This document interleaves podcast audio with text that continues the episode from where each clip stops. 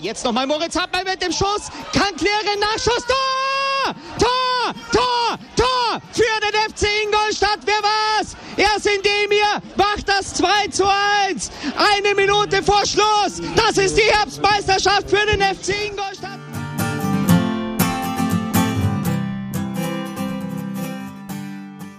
Servus Schanzer, herzlich willkommen zum Schanzer Zeitspiel, dem Podcast rund um den FC Ingolstadt.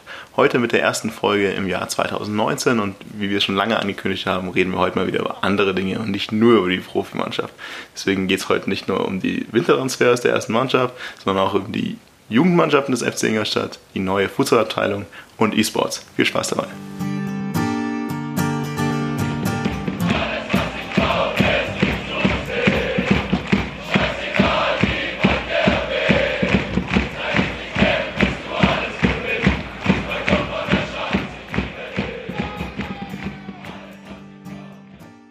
Servus Schanzer, willkommen zum Schanzer Zeitspiel. Heute wieder in der Winterpause und wir haben es euch so lange versprochen und eigentlich auch ursprünglich mal groß angekündigt, dass wir nicht nur über die Profimannschaft reden wollen, sondern auch um alles andere, was in diesem Verein so passiert. Und heute ist es endlich wieder soweit. Wir reden nicht nur über die Profimannschaft. Wir reden natürlich auch ein bisschen über die Profimannschaft, über die Winterpause, über die Transfers und was so personell passiert ist. Aber wir reden heute auch über Futsal, E-Sports und ein bisschen über die Jugendmannschaften. Wir sind heute mal wieder nur zu zweit da. Der Bene kann uns leider heute nur zuhören, beziehungsweise irgendwann mal zuhören. Ich sitze hier mit dem Martin. Servus. Aber ich denke, wir kriegen das trotzdem fachlich irgendwie gut genug hin, dass wir euch nicht langweilen. Ja, also ich würde sagen, nichtsdestotrotz fangen wir heute einfach mal wieder mit der Profimannschaft an. Es ist ein bisschen was passiert, seit wir uns das letzte Mal gehört haben. Viele haben ja auch zwischendurch gefragt, ob wir zu dem ja, Suspendierungsthemen, die es so gab, einen extra Podcast machen wollen. Da haben wir uns dann ja, doch gegen entschieden und werden das jetzt alles mal so zusammen aufräumen. Also angefangen haben die personellen Umstrukturierungen ja den Suspendierungen, die angekündigt wurden. Also wir hatten ja letztes Mal schon drüber geredet. Gärtner hat gesagt, es wird auch nicht vor unkonventionellen, unpopulären Maßnahmen zurückgeschreckt. Und da haben wir noch groß darüber diskutiert was das wohl heißen kann. Und jetzt wissen wir es, also es war Marvin Matip im Endeffekt, der diese unpopuläre Maßnahme sein wird. Marvin Matip wurde suspendiert und ist momentan in der U21 im Training. Ja, neben Marvin Matip hat es noch zwei andere erwischt. Das ist einmal Robert Leipertz, von dem ja sowieso seit anderthalb Jahren irgendwie gemunkelt wird, aber nicht doch mal wieder nach Heidenheim zurückgeht, das bei uns ja nicht so gut läuft. Und einer, von dem es mich eigentlich am wenigsten den ich am wenigsten erwartet hatte, ist Osame, weil ich da ja eigentlich relativ viel Hoffnung drin hatte. Aber gehen wir eigentlich einfach mal von vorne nach hinten durch. Ne? So, es ist soweit. Wir dürfen, müssen, sollen darüber reden, dass Marvin Martip die Profimannschaft des FC Ingolstadt verlässt. Martin, wie fühlst du dich damit? Eigentlich relativ emotionslos, wenn ich wenn ich das so sagen kann. Also es ist natürlich das von diesen drei Spielern das mit der höchsten Strahlkraft oder das, was irgendwie am meisten für Diskussionen gesorgt hat, würde ich mal sagen. Aber ich habe das irgendwie hingenommen. Mich hat es dann schon überrascht, ähm, weil ich persönlich jetzt auch eine, eine, Suspendierung oder eine Ausmusterung von Marvin Matip nicht rein sportlich begründen kann, möchte. Ähm, und wir haben ja da schon oft genug drüber gesprochen. Für mich hätte das möglicherweise früher irgendwie erfolgen müssen, zumindest irgendwie eine Denkpause zu geben. Und das eine Denkpause geht für mich irgendwie weiter, als, als den Spieler mal auf die Bank zu setzen. Ähm, und ja, das eben nicht nur rein sportlich begründet, sondern schon auch einfach durch das Verhalten oder die, die Führungsqualität, die er an den Tag gelegt hat. Ähm, ja, also das ist so meine, meine Sichtweise. Ich kann diejenigen verstehen, die sagen, er ist ein sehr, sehr verdienter Spieler und das gebührt ihm jetzt nicht die Art und Weise, wie er jetzt ausgemustert wird. Ich habe oft genug gesagt, dass, dass mir so jede Verbindung zu, zu Marvin Matip irgendwie verloren gegangen ist. Deswegen traue ich dem Ganzen auch nicht hinterher. Weiß nicht, wie, wie du den Zeitpunkt jetzt auch siehst oder die, die Begründung nachvollziehen kannst. Ja, also, wenn wir, so, wenn wir über Emotionen reden, würde ich sagen, emotionslos war es nicht. Ich habe mich eher sogar schon gefreut drüber, muss ich sagen. Aber das ist wahrscheinlich jedem, der die vorigen Folgen gehört hat, auch klar, dass ich das nicht unbedingt äh, schlecht finde, dass das passiert. was mich auch so ein bisschen wundert, ist jetzt diese Argumentation hinten raus wieder, dass es heißt, ja, Marvin Matip wurde nur wegen sportlichen Gründen suspendiert. Das kann ich nicht nachvollziehen, in dem Sinn, dass ich, wenn wir jetzt mal alles andere ausblenden, was war, alles Emotionale, alles, was da auf persönlicher Ebene irgendwie passiert sein sollte, und das nur sportlich betrachten, dann kann ich jeden verstehen, der sagt, das ist ein verdienter Spieler und das kann man so nicht machen, weil dann weiß ich auch nicht, warum wir Marvin Matip suspendieren sollten und nicht 90% der Mannschaft, weil sie ja, ja, er war schlecht, aber jetzt auch nicht viel schlechter als der Rest irgendwo, auch wenn man die Innenverteidigung betrachtet, ist das nicht der einzige Grund. Also ich kann mir immer noch nicht vorstellen, dass das der einzige Grund war, diese Entscheidung zu treffen. Es ist aus meinen Augen immer noch eine richtige Entscheidung, eben einfach diesen Charakter und seine, seine Ausstrahlung irgendwie aus dieser Mannschaft rauszunehmen, vor allem halt in der Vorbereitung für diese wichtige Restrunde, kann das, denke ich, nur positiv sein. Aber ich verstehe es auch nicht wirklich, dass man behauptet, und das ist ja nicht nur irgendwie auf Nachfrage gewesen, sondern es wurde mehrfach steif und fest behauptet, es liegt nur an sportlichen Gründen und wir sind auch total froh, wenn wir wieder zurückholen können. Da gab es ja dann auch von beiden Seiten Interviews, die dann im Tagestakt irgendwie kamen und sich wieder überschlagen haben gefühlt. Und wenn dann hieß es von Vereinsseite, ja, wir sind total froh, wenn er wiederkommt, dann irgendwie auch vielleicht für eine andere Position oder sowas. Und da stehen alle Türen offen und dann auf der anderen Seite wurde dann von Matip so ein bisschen gegengetreten und dann wurde das alles wieder ein bisschen nivelliert. Deswegen, es ist gerade alles offen und auch wie es dann mit Matip irgendwie weitergeht. Es gab ein kurzes Gerücht über Darmstadt, aber das war wirklich so ein Kicker-Nebensatz, der eigentlich mehr so nach, hm, ich muss noch irgendwas in diesen Satz reinschreiben. Wie wäre es mal, wenn ich mal spekuliere, klingt. Also es hieß im Endeffekt, Darmstadt braucht einen neuen Innenverteidiger vielleicht nicht so, warum nicht so einen wie Mathe von Ingolstadt? Ja, ich glaube also, dass das eher ein bisschen herbeigezogen ist. Wobei sicherlich Marvin Matip in einigen Zweitligamannschaften auch immer noch Stammspieler wäre, ob das jetzt. Klar, bei den letzten nicht, aber bei denen, die weiter oben sind. Da ja, nein, aber das sieht man ja auch irgendwie zum Beispiel bei Brescherie oder Hauke Wahl, die hier bei uns irgendwie nicht Stammspieler waren und, und jetzt irgendwie halt spielen, wobei Bescherie, glaube ich, auch nicht mehr so viele Spiele gemacht hat. Nee, also ich glaube, was bei Martip irgendwie relativ konkret war oder ist, ist irgendwie so das Thema USA vielleicht. Ähm, wird, man, wird man sehen, ob er tatsächlich in der Rückrunde dann irgendwie für in der Regionalliga auf dem Platz steht. Das kann ich mir noch nicht so recht vorstellen. Das glaube ich auch nicht. Genau. Ähm, ja, also wie, ich sehe es auch so, wie du gesagt hast. Ähm, rein sportlich ist es ein bisschen schwierig zu, zu bewerten. Klar, dass er jetzt langfristig nicht mehr die Stütze in der Mannschaft ist, das war ja jedem klar, das war, glaube ich, ihm auch selber klar, bei einem auslaufenden Vertrag eines, ich glaube, 33-Jährigen.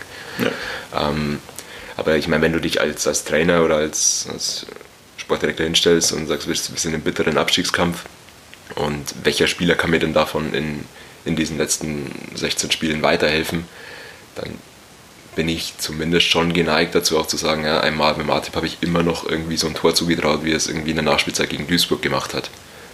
Und wenn ich mir dann überlege, traue ich das irgendwie einem Phil Neumann oder einem, einem Tobias Schröck zu, dass er irgendwie in der Nachspielzeit noch so einen Kopfball zum Ausgleich reinmacht, dann bin ich eher geneigt zu sagen, nee, eher nicht.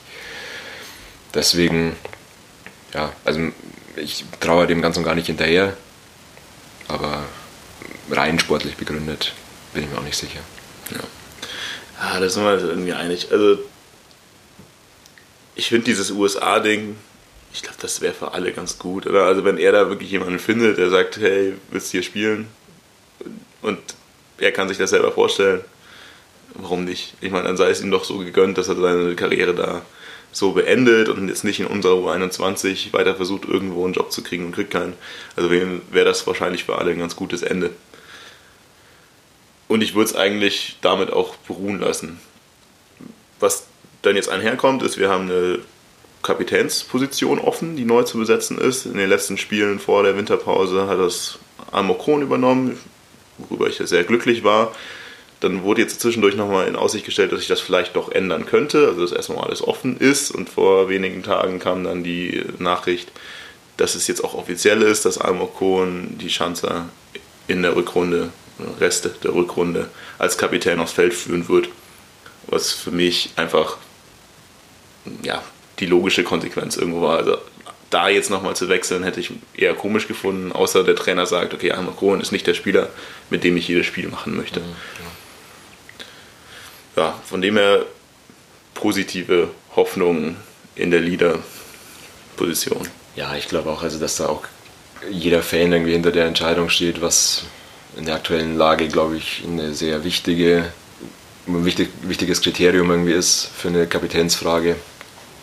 Klar hätte, äh, wären noch andere Kandidaten zur Wahl gestanden, die auch grundsätzlich irgendwie vielleicht Kapitänseigenschaften aufweisen. Ich meine, Schröck wird immer wieder genannt, war jetzt wegen seiner Verletzung halt auch nicht die Entwicklung gemacht in der Saison, die man sich von ihm erhofft hat. Und dann Neuzugänge wie, wie Chauner oder Mavrai ist wahrscheinlich auch irgendwie noch zu früh, die jetzt als, als Kapitän einzusetzen, ja. auch wenn sie es an anderer Stelle vielleicht schon waren. Deswegen ist, ist Cohen, glaube ich, für alle Seiten die beste Lösung, auch weil er hoffentlich in der Rückrunde eine, eine wichtige Rolle in der Mannschaft spielt.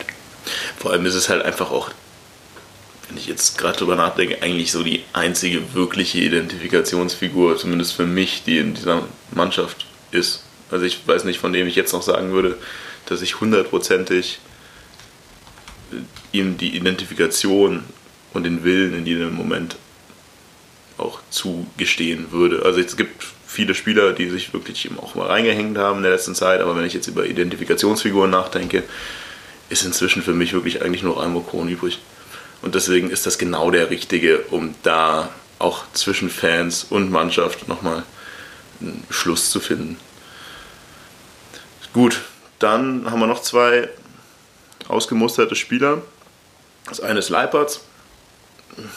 Ja, also ihr wisst ja, wir sind ja eigentlich so ein bisschen Leipertz-Fans und haben uns immer gefragt, warum er nicht spielen darf. Jetzt hat er dann in den letzten Spielen doch mal angedurft und man hat sich gedacht, okay, vielleicht weiß man dann doch so ein bisschen, warum er nicht spielen darf. Irgendwie hat man seit einem Jahr, anderthalb Jahren das Gefühl, es läuft nicht so bei ihm, für uns, also bei uns, und er wird wahrscheinlich irgendwann mal wieder zurück nach Heidenheim wechseln. Ich habe eigentlich die letzte Transferphase schon darauf gewartet, dass es irgendwann verkündet wird. Dann lief es ja aber kurz vor Toresschluss letzte Saison noch ganz gut und man dachte, ah, vielleicht will er jetzt doch den Willen zeigen und das Ganze angreifen und jetzt ist es dann eigentlich für alle im Kopf zumindest so weit, dass er nach Heidenheim geht. Aber komischerweise ist der Transfer immer noch nicht verkündet. Also er wurde ausgemustert und ich dachte mir, okay, am nächsten Tag steht dann irgendwo, steht er mit Trikot in Heidenheim und wird wieder vorgestellt. Aber bisher ist noch gar nichts passiert, außer ich habe irgendwas nicht mitbekommen. Das soll in den letzten Tagen passiert sein. Ja, es ist noch nicht verkündet und ja, bin mir auch nicht sicher, an was, was es genau liegt. Ähm, ich habe auch irgendwas von der, von der Verletzung bei Leipertz gehört. Ähm, keine Ahnung, ob die da mit reinspielt. Wir werden sehen. Also ich, ich sehe ihn da auch, äh, dass er da früher oder später landen wird weiß nicht, wie es dir so dabei geht bei der, bei der Meldung. Mir ist es, ich mich, war schon überrascht, dass er jetzt ausgemustert wird. Also ich, aber es macht natürlich auch keinen Sinn, dass, dass du irgendwie einen Spieler mit in ein sehr wichtiges Trainingslager nimmst, der irgendwie, ja, gefühlt tatsächlich seit irgendwie einem Jahr wieder mit dem Kopf in Heidenheim ist. Dann kannst du auf, nicht auf ihn bauen, auch wenn er ja, für seine Einsatzzeiten, glaube ich, gar nicht so wenig Torbeteiligungen hatte ähm, verglichen mit, mit dem einen oder anderen Spieler. Also ja, es ist schon schade, dass es am Ende einfach nicht geklappt hat, aber irgendwie auch nachvollziehbar. Das mit der Ausmusterung, muss ich auch sagen, das kann man verstehen, muss man nicht verstehen. Es ist halt relativ schwierig zu, ja, darüber zu diskutieren, was jetzt wirklich die Gründe waren. Also bei Mathe haben wir gerade darüber geredet, das kann nicht nur sportlich gewesen sein. Das kann man sich einfach irgendwie nicht vorstellen bei Leipertz ist es jetzt auch so, ich kann mir da halt sehr gut vorstellen, dass er quasi schon längst in Verhandlungen mit Darmstadt stand und dass man ihn halt offiziell noch, äh, Darmstadt, Entschuldigung, nein, natürlich, ähm, dass man ihn dann halt suspendiert in Anführungszeichen hat und halt nicht mehr mit ins Wintertransfer, Winter, Trainingslager fahren lässt. Was ist denn los heute? Wintertrainingslager fahren lässt, weil man sich eh dachte, er kommt nicht mit. Und dass es dann halt in dem Sinn keine Suspendierung ist, sondern weil man dachte, okay, ich brauche ihn jetzt nicht mitnehmen, weil er spielt eh nicht mehr für uns. Dann ist aber halt komisch, warum er jetzt mal nicht gewechselt hat. Zwischendurch gab es mal das Gerücht irgendwie mit Kiel, weil der ja auch irgendwie auf der Position was frei wurde. Ja, vielleicht gibt es halt einfach noch Transferpoker. Wer zahlt mehr? Wer zahlt überhaupt was? In die Richtung. Also ich gönn's ihm ehrlich gesagt, dass er wieder irgendwo hin kann, bei dem er eine reelle Chance hat. Also ich finde ihn sehr sympathisch, habe gehofft, dass er sich bei uns durchsetzt, aber ich gönn's ihm einfach, dass er irgendwo anders vielleicht mehr Chancen hat als bei uns. Genau. Dann Nummer drei, ja. Ja, der Osaya Man. Er verlässt uns, Osabe. Und ich muss sagen, das trifft mich eigentlich von den drei am meisten, weil ich so unglaublich viel Potenzial in ihm gesehen habe, dass ich ihn wirklich gern auch in Zukunft mal gesehen hätte. Irgendwo. Weil ich habe erst öfter mal gesagt, das spielt nicht perfekt, der macht öfter mal Fehler, der rennt mit dem Kopf irgendwo durch die Wand und der muss sich einfach mal irgendwo, der muss eine Balance finden. Aber das ist, denke ich, einer der talentiertesten Offensivspieler, den wir eigentlich im Kader hatten. Und da kann ich es mir wirklich nur vorstellen, dass diese Suspendierung auch eine Einstellungsfrage war, dass das halt irgendwie nicht gepasst hat, weil wenn man jetzt einfach darum geht, was für ein Talent in ihm schlummert, dann hätte ich ihn auf jeden Fall gehalten. Ich weiß nicht, ob du da irgendwie andere Ideen zu hast. Ja, ich glaube, wenn man die Leistung irgendwie bewertet, dann muss man halt auch irgendwie sich überlegen, an was man das misst. Und wenn man einen Stürmer an Toren misst, dann hat er da nicht geliefert. Ich meine, er ist bei uns ziemlich gut einfach weggekommen, weil er schon auf dem Platz irgendwie Engagement gezeigt hat und gute Ansätze. Schwierig. Ich glaube nicht, dass er jetzt menschlich irgendwie in der Mannschaft großartig fehlt. Ähm, vielleicht auch nicht unbedingt der Typ ist, den du in Abstiegskampf brauchst. Aber ja, wie gesagt, also wir haben ihn eigentlich ganz gut bewertet immer wieder im Podcast. Vielleicht haben wir da einfach auch eine, eine bisschen andere Sicht drauf als, als die Leute im Verein. Ich glaube, dass es halt einfach viel zu viele Gründe gibt. Also es wird, es sind bei jedem einzelnen dieser Abgänge wird es so viele Facetten geben, die man halt auch einfach relativ schwer bewerten kann. Hier, wenn, wenn er sich für sich selber, wenn man halt gemerkt hat, okay, der will langfristig nicht bei uns bleiben, dann brauche ich ihn natürlich auch als Talent nicht aufbauen.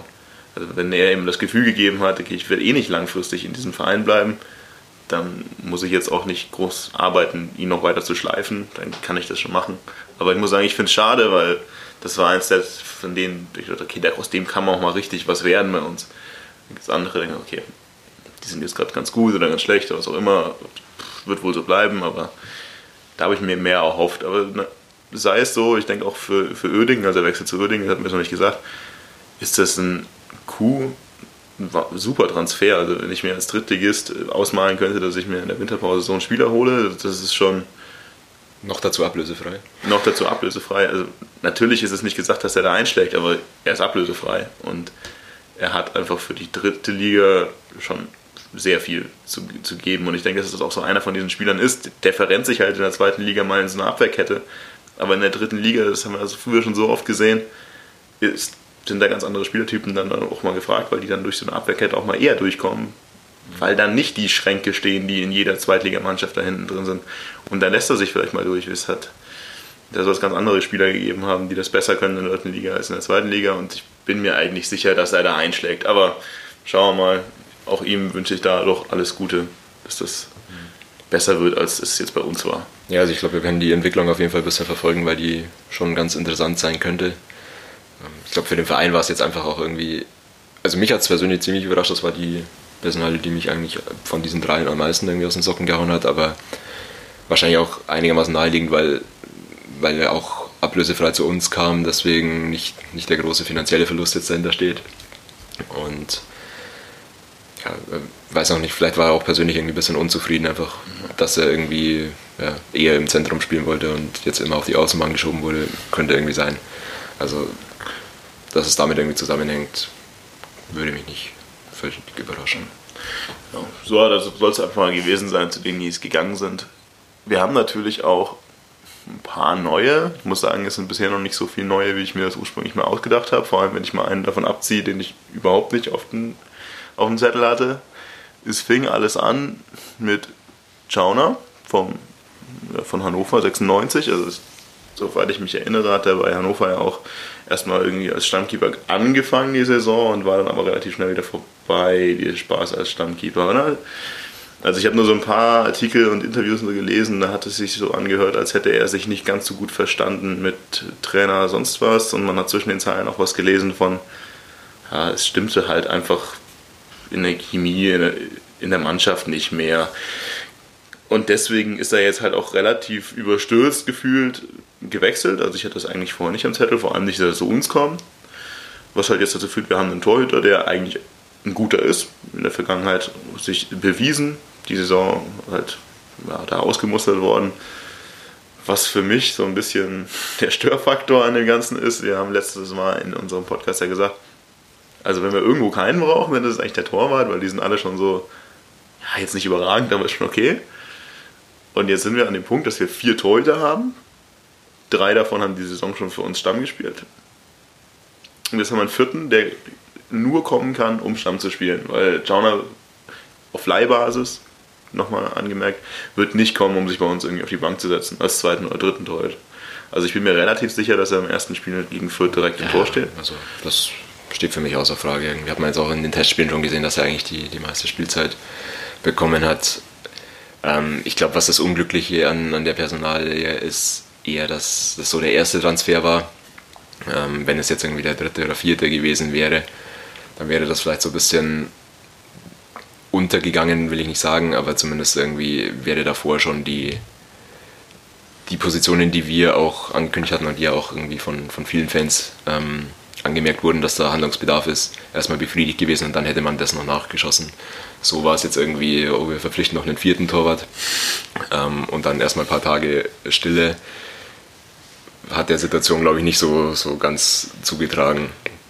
Aber ich finde, es ist schon, je länger ich mich auch, oder je länger ich drüber nachdenke, ich habe ja auch erst ein bisschen drüber lustig gemacht, aber ist es schon nachvollziehbar, ähm, weil einfach keiner der drei Torhüter, die jetzt in dieser Saison gespielt haben, wirklich der absolute Rückhalt waren. Also man, das ist im Endeffekt ist es ein Versagen dann auch, dass man eben jetzt erst in der Winterpause da handeln konnte. Eigentlich hätte man das vielleicht schon direkt nach dem Abgang von Nyland machen müssen, dass man eben einen Torwart holt, der nicht, der nicht, nicht 35 Jahre alt ist und nur für die Bank geholt wird, ja. ähm, sondern eben halt jemand, der, der tatsächlich eine Nummer 1 sein kann. Aber das ist für mich Schauner jetzt auch. Also ich meine, der war bis letzte Saison Kapitän bei Hannover 96 in der Bundesliga, hat auch in der zweiten Liga schon bewiesen, dass er ein sehr, sehr guter Torwart ist. Ja, also ich glaube schon, dass es eine Aufwertung der, der Torwartposition beim FC Ingolstadt jetzt ist und dass wir mit dem auch die letzten Spiele bestreiten werden. Steht für mich außer Frage. Aus dem Blickwinkel definitiv. Also wir haben ja auch vor der Saison mal darüber geredet oder Punkt, als dann Schauner kam, äh, Schauner, ich bin, heute ist irgendwas falsch bei mir, an dem Punkt, als dann halt eben Herwagen kam, haben wir schon drüber geredet, dieser schleichende Verfall auf unserer Torposition, der ist schon beängstigend gewesen. Das wurde ja immer, du hast immer Abstriche gemacht und hast dir einen genommen, der in Anführungszeichen schlechter ist. Und ich fand jetzt alle drei Torhüter, die wir die Saison im Tor hatten, waren ordentlich. Nur wie du sagst, haben sie die halt auch kein Spiel gewonnen. Wenn ich jetzt in der sportlichen Führung da tätig bin und ich habe die Möglichkeit, Schauner zu holen, auf Leihbasis, natürlich ein sehr guter Transfer. Da braucht man nicht drüber reden. Also, dass man Schauner holt, wenn man die Möglichkeit hat, da spricht überhaupt nichts gegen. Es ist nur eben, genau wie wir sagen, jetzt haben wir vier Torhüter. Es gibt ja, wie ich bisher auch gehört habe, keinerlei Gerüchte über irgendwelche Abgänge auf der Position. Das ist das Einzige, was mich so ein bisschen stört, weil wir haben, naja, wir haben jetzt halt drei Torhüter, die eigentlich gleichwertig sind vom Gefühl, weil sie alle mal gespielt haben diese Saison und reden noch vorher, dass wir unsere Kater verschlanken, damit wir was Neues machen können. Und auf der Position haben wir jetzt halt drei Torhüter, die quasi auf Platz zwei mit den Hufen scharren und einen Torhüter, der neu gekommen ist und wohl spielen wird. Es ist natürlich die Frage, wer fällt da hinten runter und was passiert da mit dem, weil einer von denen muss ich doch auch sagen, okay, also Marco Knaller muss ich doch eigentlich spätestens jetzt sagen, hey, vielleicht lasse ich mich auch ausleihen, oder? Weil das, wo siehst du die Wahrscheinlichkeit für Marco Knaller, um den einfach mal als Verlierer in diesem ganzen Spiel zu sehen, weil das ist für mich einfach der Verlierer in diesem Trio. Absolut. Irgendwas bei uns ja. zu tun. Ja, also ich weiß nicht, ob es einfach keine Angebote gibt irgendwie oder ob er tatsächlich eine realistische Chance sieht, hier nochmal irgendwie sich zurückzukämpfen. Ich sehe die tatsächlich nicht. Er hat klar jetzt auch irgendwie mal eine Halbzeit in einem Testspiel bekommen, aber das war es dann eben auch. Also ich glaube, es macht Sinn, irgendwie mit, mit Schauner ins Tor zu gehen, Herwagen wahrscheinlich auf die Bank zu sitzen, einfach aufgrund der, der Erfahrung und dem, dem Teamgefühl zu. Und ja, für Buntic ist es natürlich schade, weil er jetzt eigentlich dran war, Erfahrungen machen, sammeln durfte. Aber vielleicht ist er einfach auch ja, nicht der Richtige jetzt für einen harten Abstiegskampf und muss sich vermutlich irgendwie nochmal ein halbes Jahr bei den Amateuren irgendwie ins Tor stellen. Das ist für ihn wahrscheinlich schon ein bisschen frustrierend. aber kann ich schon einigermaßen nachvollziehen. Ähm, äh, was ich jetzt auch irgendwie gehört habe von Leuten, die beim Training waren, ist, dass Puntic öfter mal als Feldspieler irgendwie spielen darf, um so ein bisschen seine Defizite am Ball noch, noch wegzumachen.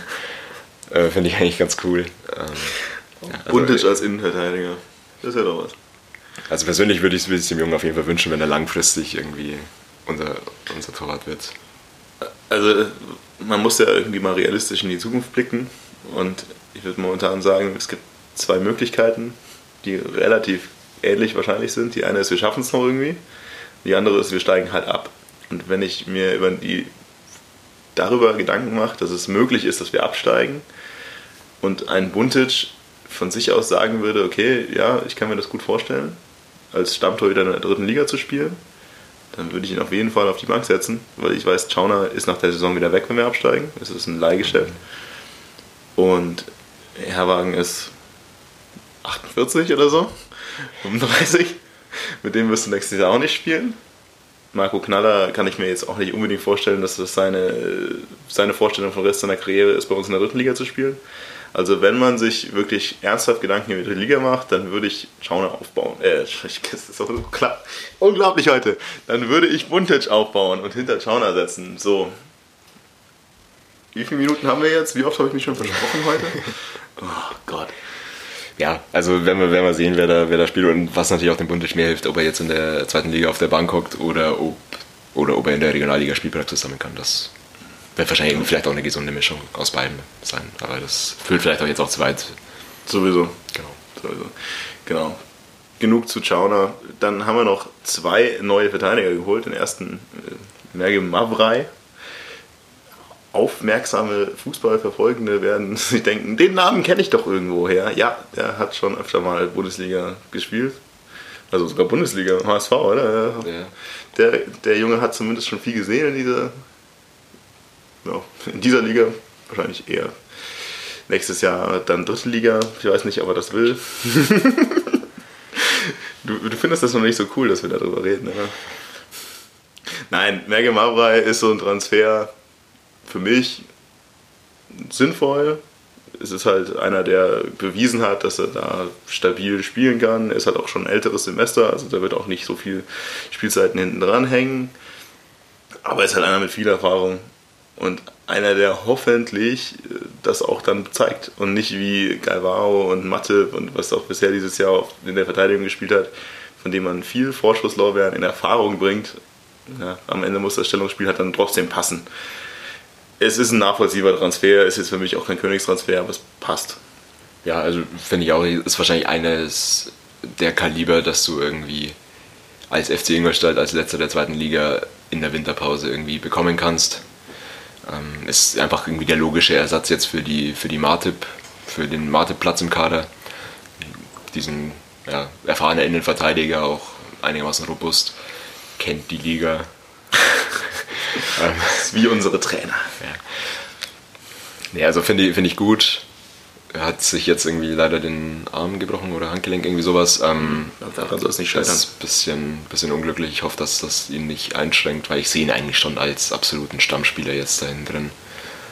Auch als einer, der vorangeht. Ähm, und ich glaube, was sich jetzt auch irgendwie so ein bisschen sein Instagram-Profil und so verfolgt, der hat schon auch Bock auf die Sache, glaube ich.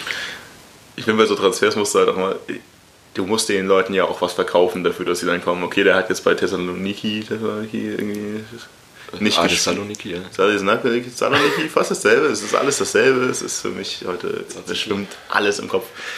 Ähm, hat er ja nicht mehr gespielt, also von dem her wenig gespielt, vier Spiele, irgendwie sowas. Von dem her ist es jetzt auch nicht so, dass man ihn loseisen musste, aber du wirst ihm natürlich auch versprochen haben, okay, wenn du jetzt hier kommst, dann wirst du wohl spielen. Also ja, deswegen muss man davon einfach Ich bin ausgehen. tatsächlich auch gespannt. Ich habe jetzt, oder gegen Halle hat er nicht gespielt, gegen Herrenwien, glaube ich, hatte er im Testspiel gespielt, aber das habe ich nicht so wirklich verfolgen können. Also bin gespannt, wie es einfach qualitativ auch ausschaut bei ihm. Man hat jetzt bei Saloniki nicht und nicht wenig Gegentore kassiert in der Zeit, wo er auf dem Platz stand. Ja, wir werden sehen. Ja, okay, wir können uns glaube ich darauf einigen, der Transfer macht Sinn. Also es passt. Dann gab es einen Transfer, den ich irgendwie nicht mitbekommen habe. Bis es plötzlich ein Interview gab mit diesem Spieler. Und ich dachte, boah, wir haben ein Tor. Wir haben ein Tor verpflichtet. Es ist Björn Pausen. Und er sieht eins zu eins aus wie, wie Tor. Und ich bin jetzt schon einfach nur Riesenfan. Habe ihn aber irgendwie, ich weiß auch nicht warum, aber irgendwie habe ich gedacht, oh cool, noch ein Innenverteidiger, saugeil, alles super. Dann wurde mir von mehreren Seiten inzwischen schon gesagt, dass er eigentlich Rechtsverteidiger ist, womit ich nicht leben kann. Aber es soll etwas passiert sein, kurz danach, was ihm wahrscheinlich diesen Platz erst recht sichert. Also leider ist vielleicht noch kurz dazwischen. Frederik Ananou hat sich verletzt, wurde an der Schulter operiert und wird den Rest der Saison einfach ausfallen. Ja? Ja, genau. So. Du guckst so, als hätte ich wieder irgendeinen Scheiß gelabert. hast du das mitgekriegt, ja. Danke, danke, danke. Nee, also wir haben Björn Pausen verpflichtet und ja, ich würde einfach sagen, geiler Typ. Richtig geiler Ohne dass du irgendwas. Nichts mitbekommen. Ja, ja. Ich habe nicht mal das Interview aber, gelesen. genau so ging es mir auch. Also, äh, ich meine, man muss dazu sagen, ich war in Portugal, als, als der Transfer irgendwie ins Rollen kam, habe mich dann natürlich trotzdem ja aus, ausführlich mit dem, Trans äh, mit dem Spieler beschäftigt, im Gegensatz zu dir. Ähm, und habe aber auch natürlich als erstes mal irgendwie Google Bildersuche angeschmissen und ohne irgendwas weiteres zu sehen gesagt, okay, den nehme ich. der sieht so aus, als wäre er mein neuer Lieblingsspieler.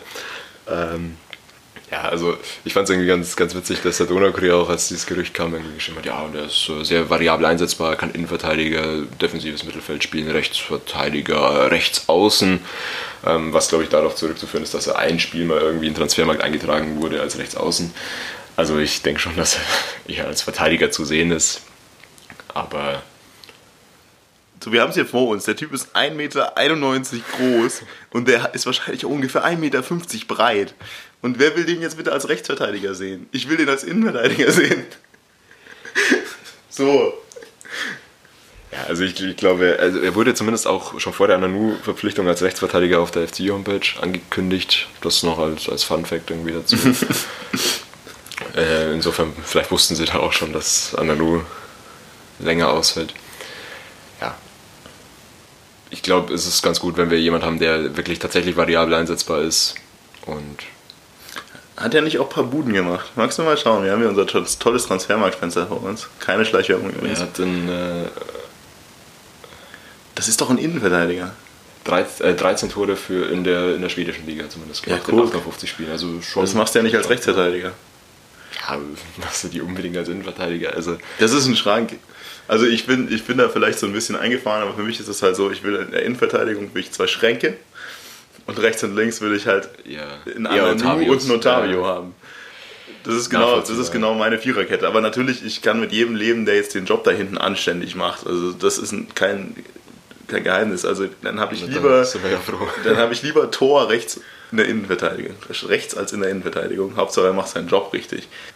Aber ich bin eigentlich irgendwie davon ausgegangen, als ich es gelesen habe, das wird jetzt so ein Mavrai Tor in der Mitte und rechts ist es halt Ananu, aber Ananu ist ja jetzt raus. Also jetzt haben wir für mich, okay, wenn wir jetzt, äh, ich wurde jetzt, ich lasse mich ja da ja belehren und mir haben ja mehrere Leute inzwischen schon gesagt, dass der Rechtsverteidiger sein kann und wird und dann ist er wohlgesetzt rechts, spätestens nachdem Ananu raus ist, weil diese Alternativen, die mir auch entgegengetragen wurden, die ja immer noch Trash ist.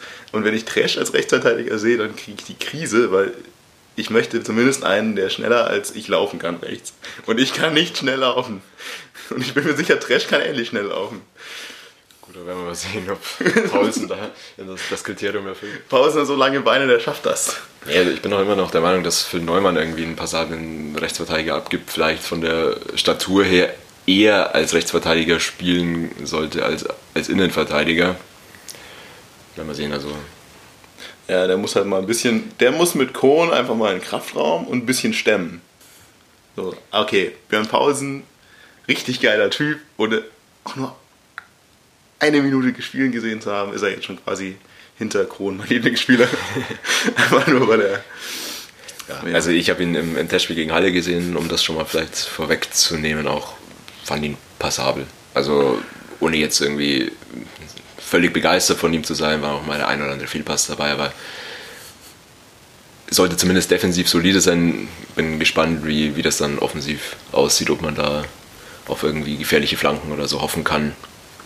Hat er die ein oder andere geschlagen, kam jetzt nicht so viel an, was ich aber nicht alles ihm unterstellen will, dass es sein, sein Fehler ist. Ist Galvao eigentlich inzwischen wieder komplett fit? Hat nicht im Testspiel gespielt, ist glaube ich immer noch ein bisschen, bisschen Rückstand. Ja, also um das auch irgendwie vorwegzunehmen, ist für mich eigentlich schon, wenn alle fit sind, ist dann für mich Galvao Mavrei irgendwie die Innenverteidigung. Und wer ist dann Linksverteidiger? Ich dachte, Galvao ist dann Linksverteidiger. Nur weil ich das vor sechs Monaten mal gesagt habe. Ja, vermutlich irgendwie Otavio oder Gauss. Also, Also ich, ich glaube, damit könnte ich dann auch leben, wenn wir sagen, okay, wir haben Mavrei Galvao in der Mitte, dann kann von mir aus Pausen rechts spielen. Ist natürlich eine komplette Wundertüte jetzt, weil ich meine, zwei neue und einer, der lang verletzt war. Werden sehen. Gut, dann haben wir ja eigentlich relativ viel schon wieder geredet zur ersten Mannschaft.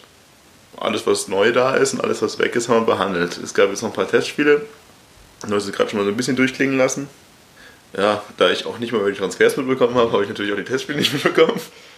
Ich weiß auch nicht, wo ich die letzten zwei Wochen war. Ich, es, es, tut mir leid, dieses neue Jahr, es ist einfach nur an mir vorbeigerauscht. Ich habe nur was über E-Sports und Futsal mitbekommen.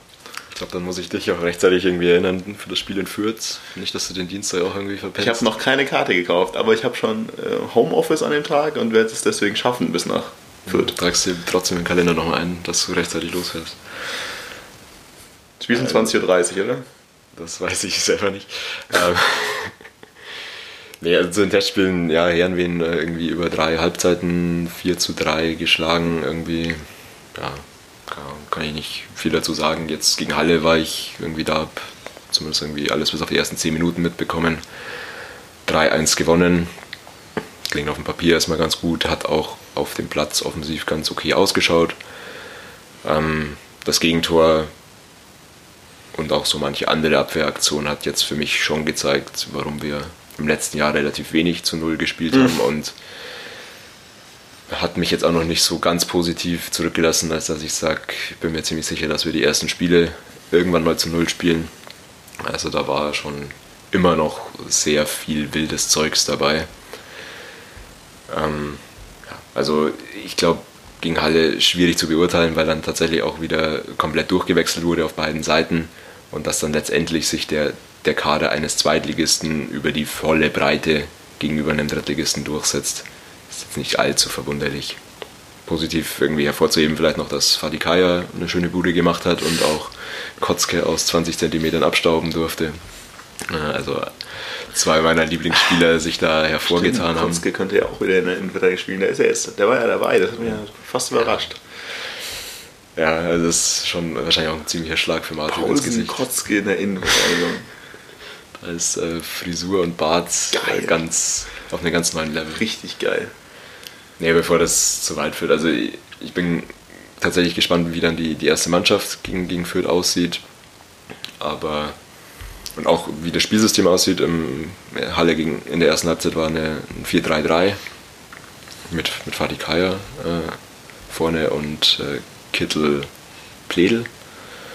Schauen wir mal. Also Lescano sieht, sieht für mich vorne gesetzt aus. Hoffen wir mal. Also ich habe es glaube ich letztes zu Beginn dieser Saison schon mal gesagt, ich bin kein Freund von ungeschlagenen Vorbereitungen und hoffe inständig, dass wir jetzt nochmal irgendwas, irgendwo einen Dämpfer herkriegen. Es ist zwar gut für die, jetzt wahrscheinlich in dem Moment ganz gut, dass wir endlich mal wieder Erfolgserlebnisse irgendwo rausziehen können, aber ich finde so Vorbereitungsspiele, aus denen du eh relativ wenig rauslesen kannst, da sollte man sich halt immer nicht zu sicher sein. Ja, was man jetzt irgendwie raushört, ist irgendwie noch, dass für, für die kommende Woche irgendwie ein äh, Härtetest unter Ausschuss der Öffentlichkeit geplant ist gegen einen noch nicht näher definierten Gegner. Bin ja. gespannt, was das bedeuten kann. Oder ob das einfach heißt, dass wir einfach noch keinen Gegner haben. Also. Ja, es ist wahrscheinlich wieder Augsburg oder so, da wollen sie nicht, dass irgendwer dazukommt. Ja, aber kann es ein Erstliges sein, wenn die erste Liga schon wieder spielt? Also, ja, mit der B-Mannschaft. Ja, aber das ist dann ein Härtetest. Also, ja. Stimmt auch wieder. Aber dann muss es ja ein Zweitligist sein, weil die dritte Liga ist ja auch kein Härtetest, wenn sie jetzt noch in der voll in der Winterpause steht. Ja gut, dann sind wir eigentlich schon relativ durch mit der ersten Mannschaft, würde ich sagen. Und wahrscheinlich, ich weiß nicht, hast du da irgendwelche tollen Ideen, die du jetzt der ersten Mannschaft loswerden möchtest? Ich möchte jetzt eigentlich auch irgendwie nicht spekulieren über irgendwelche Startaufstellungen, weil das ist so eine Wundertüte jetzt wirklich. Und da soll Jens Keller einfach mal wirklich zeigen, dass er viel Arbeit da reingesteckt hat. Und das ja, die Besten aufs Feld schicken. Ja. Nee, also auf, von meiner Seite als Fazit, dass ich bis jetzt die drei Transfers machen für mich alle Sinn. Ich hoffe, dass irgendwie noch ein Offensivspieler kommt, nachdem Leipertz und Rosave jetzt weg sind, aber auch da lohnt sich wahrscheinlich jetzt nicht großartig drüber zu spekulieren. Sondern da werden wir sehen, was die also Transferperiode noch keine Ahnung. Aber es, also es sind schon noch ein paar Stellen, an denen man was machen könnte. Da haben wir eh schon drüber geredet, also müssen wir jetzt nicht machen. Aber vielleicht kommt noch was. Schauen wir mal. Gut, dann würde ich sagen, wir machen hier so einen kleinen Cut. Also wir beschließen damit so die erste Mannschaft und melden uns direkt wieder mit allem, was sonst noch so passiert ist. E-Sports, Futsal, Jugendmannschaften. Vielleicht habe ich da irgendwas mitbekommen. Bis gleich.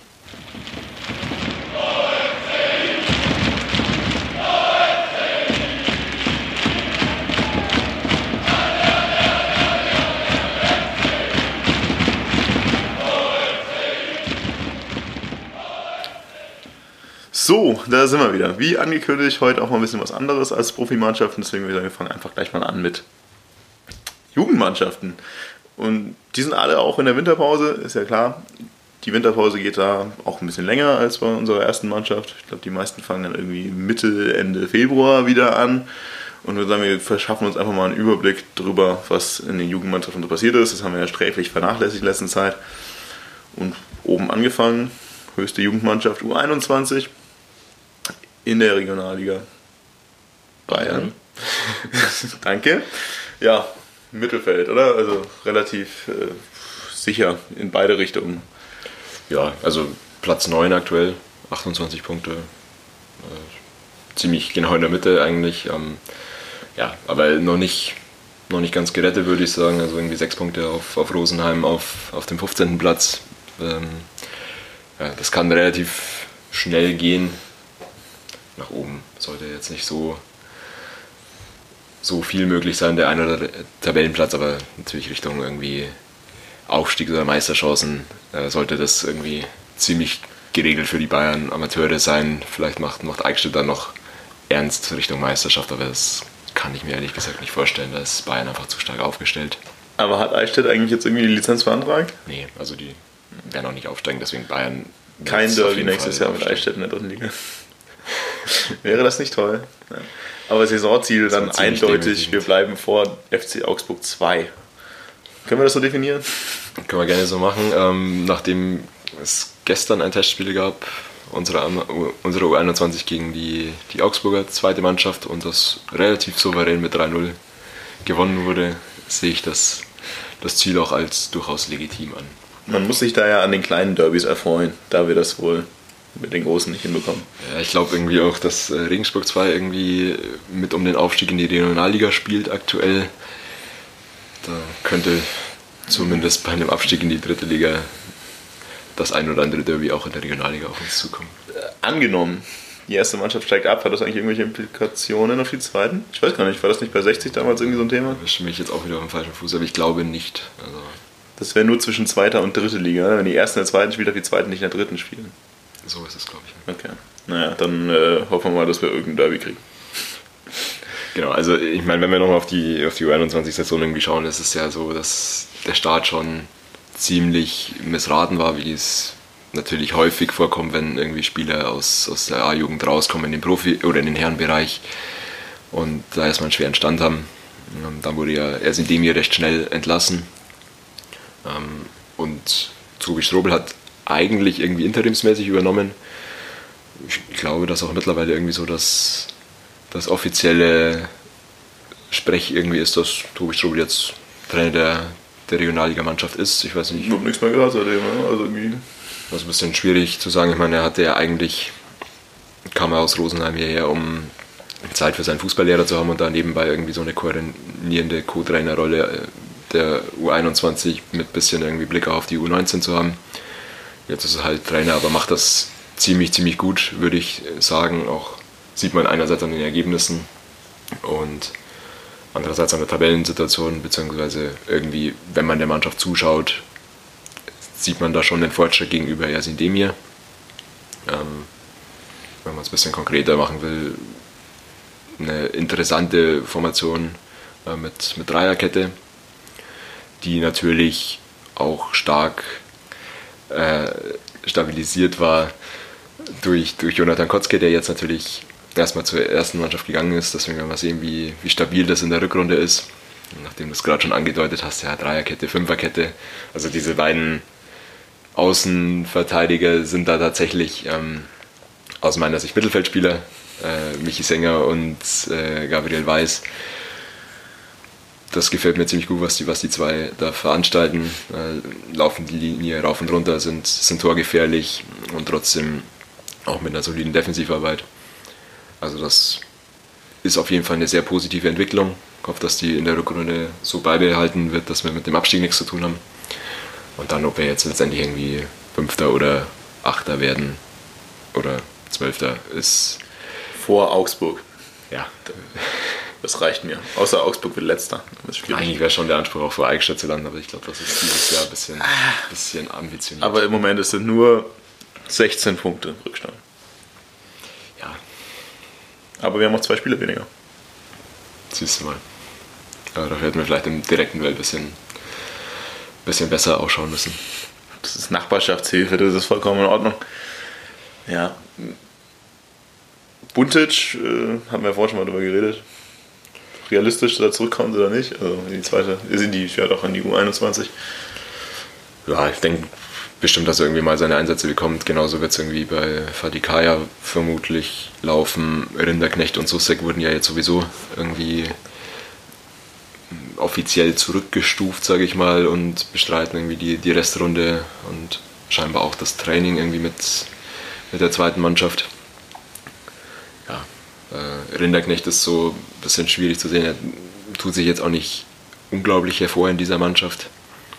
Man sieht schon, dass er ein gewisses Potenzial hat, aber er, er macht es mir schwer, macht's mir schwer, irgendwie ihn für, für höhere Aufgaben zu, zu empfehlen aktuell. Bei Susek, ja, man muss immer noch sehen, dass er immer noch A-Jugend spielen könnte. Insofern braucht es auch einfach Zeit. Also Aber dafür haben wir eine U21, damit der Schritt jetzt auch nicht so weit ist Genau. in die Mannschaft. bin tatsächlich gespannt, vor allem wie, wie Susek sich über die nächsten Jahre entwickelt und wo, wo sein Weg hinführt. Ja. Und hoffen mal, dass er nicht dann wieder aus dem Verein rausführt und sich irgendwo anders entwickelt. Soll es ja gegeben haben, dass wir sowas machen. Wie viel, wie viel Buden hat denn Kaya gemacht? Ich glaube 10, was für die erste Saison im, im Herrenbereich in der ersten Halbrunde schon ganz, ganz passabel ist. Also 16, würde es 16 doch- Spiele, 10 Tore. Ja, aber, aber so würde es ihnen doch relativ weh tun, wenn wir den jetzt wirklich in der ersten Mannschaft dauerhaft etablieren. Auch vor allem, wenn er dann nur auf der Bank sitzt und am Ende nicht spielt für die zweite Mannschaft deswegen. Das kann durchaus sein, ja. vor allem weil wir auch nicht so viele Stürmer haben. Also Patrick Hasenhüttl ist mal wieder verletzt, hat jetzt auch in der, in der Hinrunde nur, nur zwei Tore gemacht. Ich glaube davon auch mindestens eins, irgendwie elf Meter. Ja, ähm, interessante Entwicklung ist, dass Thomas Kurz, der ja als irgendwie so Innenverteidiger geholt wurde, öfter mal dann defensives Mittelfeld gespielt hat, mittlerweile Mittelstürmer äh, spielt, zumindest jetzt auch gestern im Testspiel. Ich habe mir sagen lassen, er hat auch früher äh, Stürmer gespielt und wurde dann erst umgeschult. Also interessante, interessanter Funfact am Rande. Mal schauen, wer, wer da tatsächlich dann äh, im Sturm aufläuft. Seat Imschak wäre noch eine Option. Aber ich sehe hier gerade auf dieser tollen Website, dass Kaya nicht als Stürmer ge- gezeichnet ist. Was ist denn der da? Ja, Warum? Das ist, glaube ich, wenn, der ein, wenn du irgendwie mal in der U15 als Mittelfeldspieler eingetragen bist, dann ändert Fußball das nicht mehr. Bis du dann irgendwann Weltfußballer geworden bist. Dann überlegen sie es nochmal. Ach, die Wusi ist ja auch. Hm, schön, schade. Ja, cool.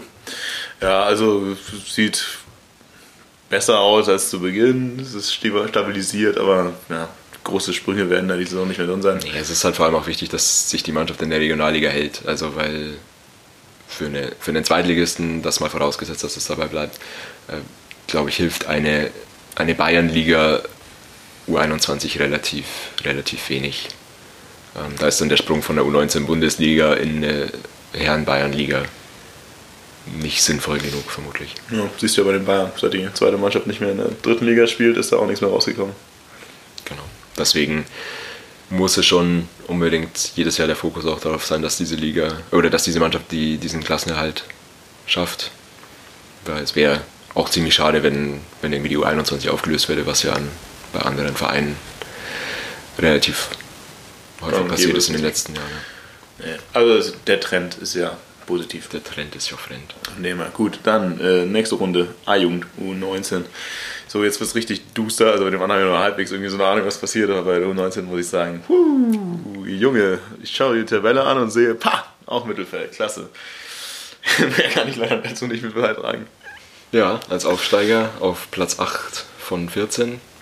Und vor allem, wenn man irgendwie da auf die Punkteausbeute schaut, würde ich sagen, sehr, sehr ordentliche Hinrunde. Äh, 19, 19 Punkte geholt. Das sogar noch irgendwie drei Punkte hinter Platz 5 damit. Ja, also da Und auch hier stehen wir vor dem FC Augsburg. punktgleich mit einer um zwei Tore besseren Tordifferenz. Aber Das ja, ist egal. Wir stehen vor dem FC Augsburg. überragend. Die letzten drei steigen direkt ab, wenn ich das richtig sehe, oder? Genau, also es ist natürlich in der, in der Liga mit 14 Mannschaften schon ein sehr hoher Wechsel drin. Ähm, wenn man sich die Liga so ein bisschen anschaut, glaube ich, ist da äh, sind zwei Absteiger oder ist zumindest Frankfurt und äh, ich glaube auch, so wie ich irgendwie Stuttgart verfolgt habe, Stuttgarter Kickers, äh, sollten da relativ gesetzt sein, unsere Mitaufsteiger in dem Sinne. Ähm, umso höher ist natürlich zu bewerten, wie wir uns da auch jetzt schlagen muss man auch dazu sagen. Einerseits Roberto Petzold natürlich äh, sowieso äh, einer unserer äh, Legenden in diesem Verein mittlerweile.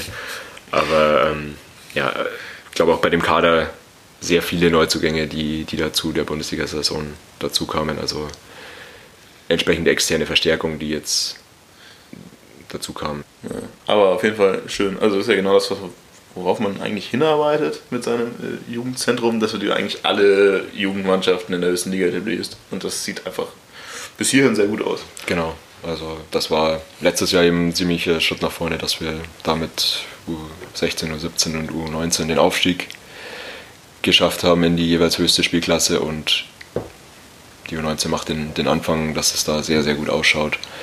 Mit einem Klassenerhalt, dass wir da auch langfristig irgendwie Spieler entwickeln können. Ähm, hat ja jetzt auch äh, mit Pentidis schon mal geklappt, der sein erstes Zweitligaspiel machen durfte.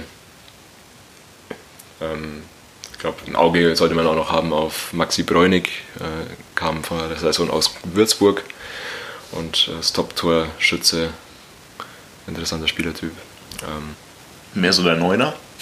ja, tatsächlich äh, eigentlich ziemlich klassischer Mittelstürmer, würde ich sagen. Guck, zieh mal alle nach oben. Braucht man, da mal Platz. Nee, cool. So, nächste Runde. Was haben wir jetzt? 18. U17. 17, natürlich. B-Jugend. Sorry. Ich, ich denke nur in B-Jugend und A-Jugend. Ich komme da nicht klar mit diesem U irgendwas. Ja, Das sieht auch gut aus eigentlich dafür, wie es also dafür, dass es Aufsteiger sind. Ist ja auch kein Problem, aber das, meine, hier ist es halt etwas enger nach unten. Also auch da 14 Mannschaften und da ist es halt ja zwei Punkte vom Abstieg. Aber muss ja nichts heißen. Genau, aktuell über den Strich. Als Aufsteiger auch das aller Ehren wert. Ähm, genau, hier hinter Augsburg, muss man dazu sagen. Das ist natürlich ein bisschen. Da muss man natürlich mal kritisch sagen. Also es ist, äh, man kann nicht nur loben. Das Minimalziel vor Augsburg zu stehen wird da wohl nicht erreicht. Nee, Spaß. Also es ist ja, wie du sagst, also jeder Aufsteiger, der sich da hält, ist top. Von dem her ist überm Strich zu sein, das, wo wir hinwollen.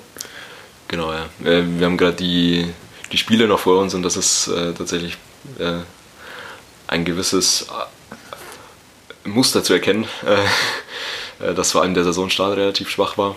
Dann eine ganz starke Phase war mit äh, vier Siegen aus fünf Spielen und jetzt zum Ende wieder ein bisschen, bisschen nachgelassen hat. Ähm, Sieht so ein bisschen aus wie die letzte Saison der ersten Mannschaft. Richtig scheiße angefangen, dann zwischendurch äh, kam Sonny Kittel und dann wieder richtig scheiße aufgehört. Genau. Ähm, ich habe mir auch sagen lassen von, von Leuten, die da noch ein bisschen näher dran sind, dass es da häufig auch ja, so das letzte Quäntchen noch gefehlt hat. Also das ein oder andere Ergebnis durchaus noch ein, ein Stück weit positiver hätte ausfallen können. Ich habe es jetzt auch nicht, nicht allzu oft geschafft, in der Runde dazu zu schauen, nur zwei, dreimal. Ähm, allgemein auch hier das Gefühl, dass eine verdammt gute Arbeit geleistet wird mit, mit dem Spielermaterial, das wir irgendwie da haben. Also lässt ja auch positiv blicken. Also wir sind jetzt schon über dem Strich und wenn du dann halt auch sagen kannst, es lief manchmal unglücklich, dann sieht das ja gut aus. Also schlechter wäre es, wenn wir uns dann noch ein, zwei Spiele ermogelt hätten und dann nur knapp über dem Strich stehen. Ja, genau. Also wird voraussichtlich irgendwie vor allem auf die, auf die direkten Duelle mit, mit den Abstiegskandidaten darauf ankommen. Und dann ist es wirklich wichtig, einfach in den Spielen zu punkten. Und das wäre natürlich super, wenn, ich glaube fast, dass die U17 noch ein, noch ein Stück weit wichtiger für, für die Nachwuchsentwicklung ist als, als die U19. Deswegen sollten wir da auch alle samt ein bisschen ein Auge drauf haben, wie, wie es bei den Jungs in der Rückrunde läuft. Ich werde mein Bestes tun, das nächste Mal mehr zu wissen als heute. Aber ich habe ja Tabellen vor mir, das ist ja schon mal ein Anfang. Genau. Vielleicht man noch einen Satz zu, zu U16 verlieren, weil wir ja auch da gerade gesagt haben, dass die in der höchsten Spielklasse spielen, also in der, in der Liga, aus der die U17 quasi letztes Jahr aufgestiegen ist. Ähm, auch die als Aufsteiger im quasi jüngeren Jahrgang der B-Jugend mit sehr viel äh, um ein Jahr ältere in einer Liga sehr solide auf einem siebten Platz in der Liga mit 14 Mannschaften. Spielen die Meister von diesen Ligen eigentlich noch irgendwie einen Titel aus, in deutschlandweiten, oder ist das dann einfach gegessen mit dem Meisterschaftstitel? Also in der U16 nicht, aber in der, in der A- und B-Jugend schon, genau. Okay.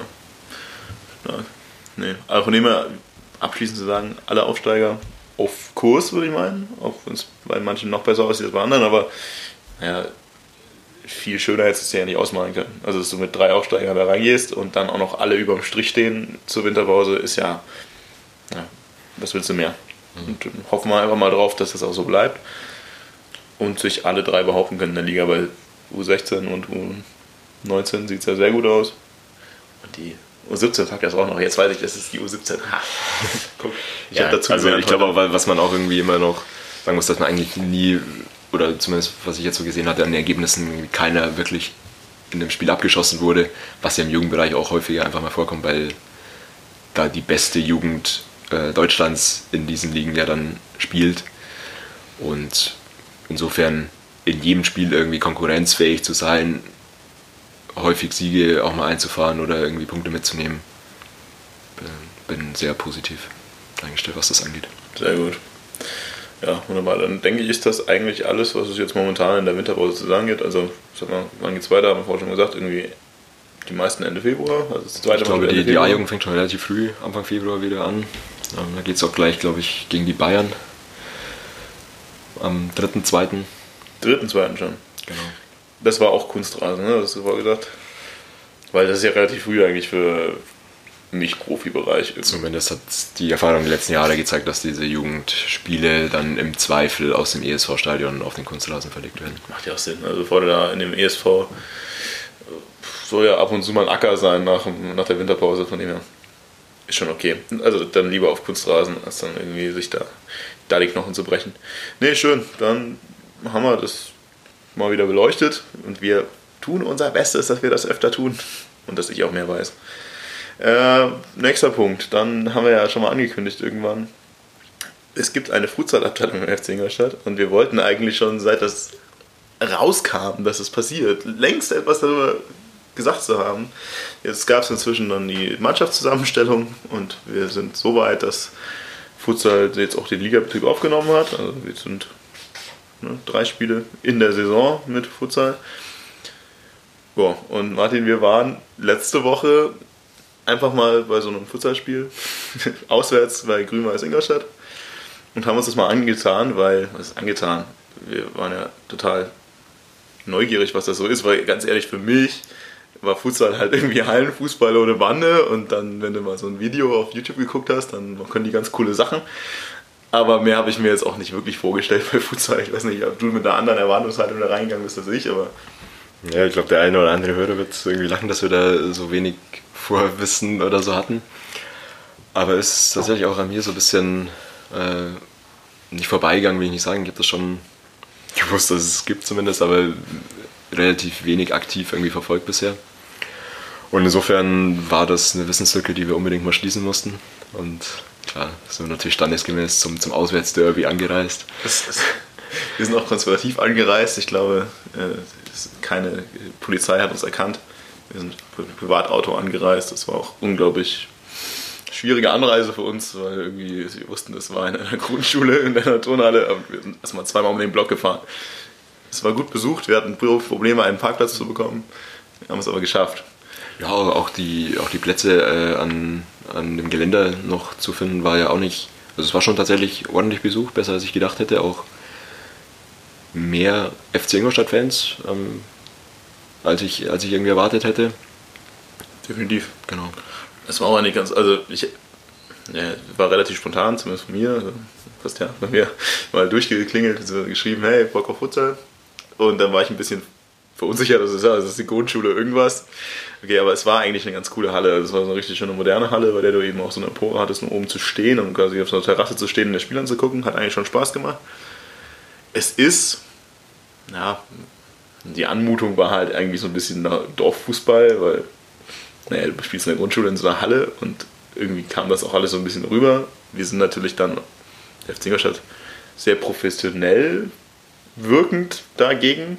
Also es war so ein bisschen surreal, fand ich. Wir hatten eine sehr professionell wirkende Mannschaft, sehr professionell wirkende Trainerstab. Und du spielst aber trotzdem in der Grundschule und du spielst gegen den Gegner, der halt Bock hatte, so ein bisschen zu kicken. Aber ich mal grundsätzlich, also ich dachte, das wäre irgendwie, ja, das ist halt ein Fußball und da gibt es jetzt keine Bande und dann war mir schon klar, dann kannst du da irgendwie statt Einwurf kriegst mal so einen Kick oder so und dann hat sich für mich aber auch schon erledigt von allem, was man so wusste. Was für mich eigentlich das erste war, das aufgefallen ist, das ist jetzt nicht so ein normaler Fußball gefühlt gewesen, es war halt irgendwie ein kleiner Fußball, der wenig Luft hatte. Also es ist, du spielst nicht mit einem Fünferball, der, wie du es gewohnt bist, halt einfach prall aufgefüllt ist, sondern mit einem schweren Ball, der weniger Luft hat, der wieder nicht so rumtitscht. Was irgendwo Sinn macht, aber es ist schon komisch anzuschauen. Das ist auf jeden Fall gewöhnungsbedürftig, ja, weil du halt irgendwie ständig so, oder zumindest am Anfang hatte ich irgendwie den Reflex, irgendwie reinzuschreien mit der Ball ist kaputt. Aber es, es macht natürlich Sinn, dass da relativ viel auf dem Boden stattfindet. Ja, also es ist wirklich, was es natürlich auch irgendwo technischer macht, weil dann weißt du einfach mehr Ballkontrolle und das Ding titscht in der Halle nicht einfach rum wie, wie so ein Flummi. Also macht das schon irgendwie alles Sinn, aber es ist halt wirklich, schon beim Aufwärmen, aber hui, das ist befremdlich. Du hast wirklich diesen Reflex zu sagen, ey, Schiri, anderer Ball. Aber es macht schon irgendwie Sinn. Du hast nur irgendwie auch das Gefühl, dass jeder Schuss und jeder Pass ein bisschen mehr Kraft erfordert, um den dann irgendwie dahin zu bekommen, wo du ihn haben willst. Aber das, da hat man sich auch relativ schnell daran gewöhnt, irgendwie, an dieses, oh, wie fliegt der Ball.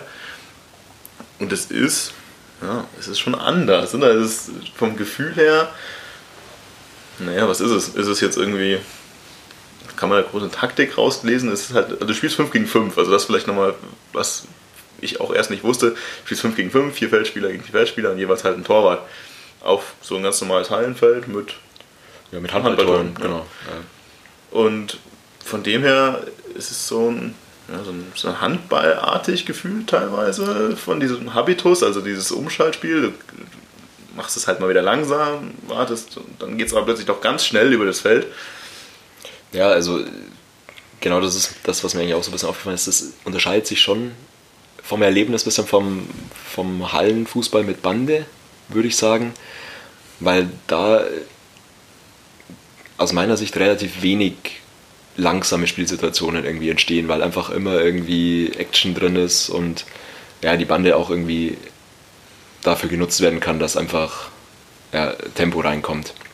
Äh, was mir jetzt irgendwie aufgefallen ist bei dem, bei dem Futsal ist schon, dass sich irgendwie so diese langsamen und schnellen Phasen irgendwie abwechseln. Das ist häufig irgendwie so ein bisschen so ein Belauern gewesen, wo irgendwie ja, die Lücke gesucht wird, um dann so einen schnellen Spielzug zu, zu starten. Und natürlich, äh, wenn, wenn der Spielzug dann nicht aufgeht, auch entsprechend der Konter. Genau, aber es, es gibt durchaus auch mal irgendwie langsame Phasen in, in dem Spiel. Das, das fand ich irgendwie auffällig.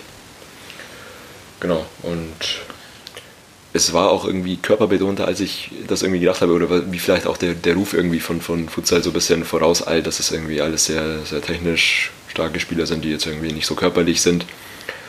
War jetzt einerseits, die, die Spieler, die da gespielt haben, waren jetzt für mich nicht unbedingt klassisch der irgendwie laufende 1,50 Meter, sondern äh, da waren schon auch ja, robuste Spielertypen dabei und es gab durchaus viele Zweikämpfe aufgrund der Größe des Platzes natürlich sogar viel mehr als, als irgendwie im, im Großfeld draußen.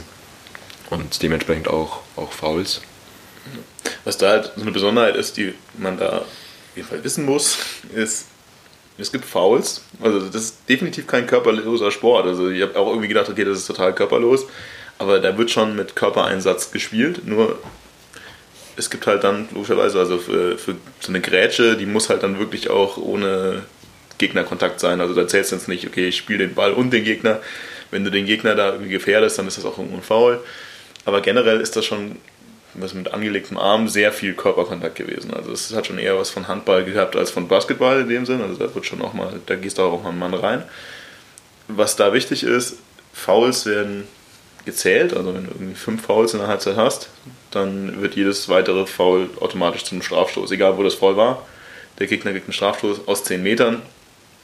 Was jetzt, wenn man das jetzt auf ein normales Tor vergleichen würde, also 10 Meter auf ein Handballtor ist schon relativ weit weg. Was genau. wäre das für draußen, wenn du aus 16, 18 Metern irgendwie einen Elfmeter schießt? Ja, ich würde fast irgendwie auf die 20 Meter oder so gehen. Ja. Also, ja. also es, ist, es ist zwar ein Strafstoß, aber es ist jetzt nicht ja, also so ein Elfmeter, wie du halt sonst hättest, der sicher drin ist. Da musst du schon ordentlich drauf zünden und hoffen, dass er reingeht. Weil viel platziert wird schwierig, da wird der Torwart ihn halten. Ja, das ist so eine, eine Besonderheit irgendwie, was die Fouls angeht. Ansonsten ja, wirklich sehr körperbetontes Spiel. Eigentlich auch wirklich schon schön anzuschauen. Das ist komplett anders in diesen, in diesen Bewegungsabläufen eigentlich für Fußball, was halt auch da dem geschuldet ist, dass dieser Ball sehr schwer ist. Es gab zwar öfter mal hohe Bälle, die ich eigentlich nicht erwartet habe. Also es ist halt mehr so ein Lob irgendwie übers Feld. Aber es ist ja wesentlich körperbetonter, als man das so denkt. Auch vor allem, wenn du denkst, ja, ich kenne das ja selber, wenn er auf der Halle mal ordentlich auf die Schnauze fliegt, macht es Spaß. Das ist da auch ab und zu mal passiert. Also das kann man sich auf jeden Fall antun. Ja, was man vielleicht ein bisschen einordnen muss, ist, dass der Gegner Grün-Weiß so etwas dezimiert in dieses Spiel gegangen ist. Sie haben anscheinend am Tag davor ein anderes Turnier gespielt und waren dann zu sechs da, mit ein Auswechselspieler. Das ist auch so eine Besonderheit vielleicht, die als ein Fußballfan jetzt nicht wirklich geläufig ist. Du darfst liegend wechseln, also du darfst halt ständig wechseln. Ja, wobei das Halle, Hallen ja, Halle normal, normal ist. Wer schon mal Halle gespielt hat, wird sich da recht schnell. Also es ist im Endeffekt nicht wie draußen, sondern da wird es halt fliegend wechseln, was natürlich dazu führt, wenn du deinen Gegner hast, der nur einen Auswechselspieler hat, der durch einen ja, Gefühlsausbruch dann irgendwie dazu führte, dass es dann auch dieser eine Spieler dann nachher weg war. Also es gab dann irgendwann Rot für, für Grün-Weiß oder Grün-Weiß musste ohne Auswechselspieler spielen. Das war natürlich dann konditionstechnisch irgendwann nicht mehr abzubilden. Also spätestens da war, war die Messe dann irgendwann mal gelesen und am Ende hat dann der FC Ingolstadt 8 zu 3 gewonnen, glaube ich. Also es war sehr eindeutig. Auch dass ich halt eingehend mal gesagt habe, das Ganze kommt so ein bisschen wie Dorffußball rüber. Es ist ja irgendwie, das Ding heißt Bezirksliga Oberbayern oder so. Mhm. Kopper del irgendwas, der Oberbayern. Ähm, ja, der FC Ingolstadt wirkt zumindest in diesem Einspiel schon wie so ein Fremdkörper da irgendwie. Also das ist schon sehr professionell, was da abgeliefert wird. Ja, andererseits macht der Ansatz ja auch Sinn. Also klar, weiß jetzt nicht, wie, wie Grün-Weiß bei den anderen Spielen irgendwie aufgestellt ist von der Mannstärke her. Aber es ist einfach äh, so ein Sport, wo du nicht 20 Minuten am Stück spielen kannst, sondern da, ist eben wie in vielen Hallensports oder Eishockey und so weiter eben wichtig, regelmäßig zu wechseln. Und insofern macht es ja auch Sinn, dass man irgendwie damit einer gewissen Anzahl an Auswechselspielern kommt, dass der FC Ingolstadt jetzt, glaube ich, sogar nochmal fünf Auswechselspieler und einen Ersatz aber irgendwie dabei hatte. Also, ja. Also, so wie ich es verstanden habe, war das halt vom FC Ingolstadt normale Mannstärke. Das von genau. Grün-Weiß war halt Ausnahme. Deswegen es ist halt, was halt da auch aufgefallen ist, zehn Minuten vor Schluss war dieses Spiel eigentlich entschieden. Also ich glaube, Ingolstadt war, also FC Ingolstadt war drei Tore vorne und der Gegner konnte nicht mehr auswechseln. Das war konditionell eigentlich auch schon nicht mehr abbildbar alles. Aber das wurde schon mit einem militärischen Drill zu Ende gespielt. Das ist so ein bisschen, für mich wirkt das ein bisschen befremdlich, weil du wusstest, der Gegner hat keine Chance, das zu machen und die hatten eigentlich schon Bock, ein bisschen Fußball zu spielen. Und wir haben das halt wirklich konsequent zu Ende gespielt.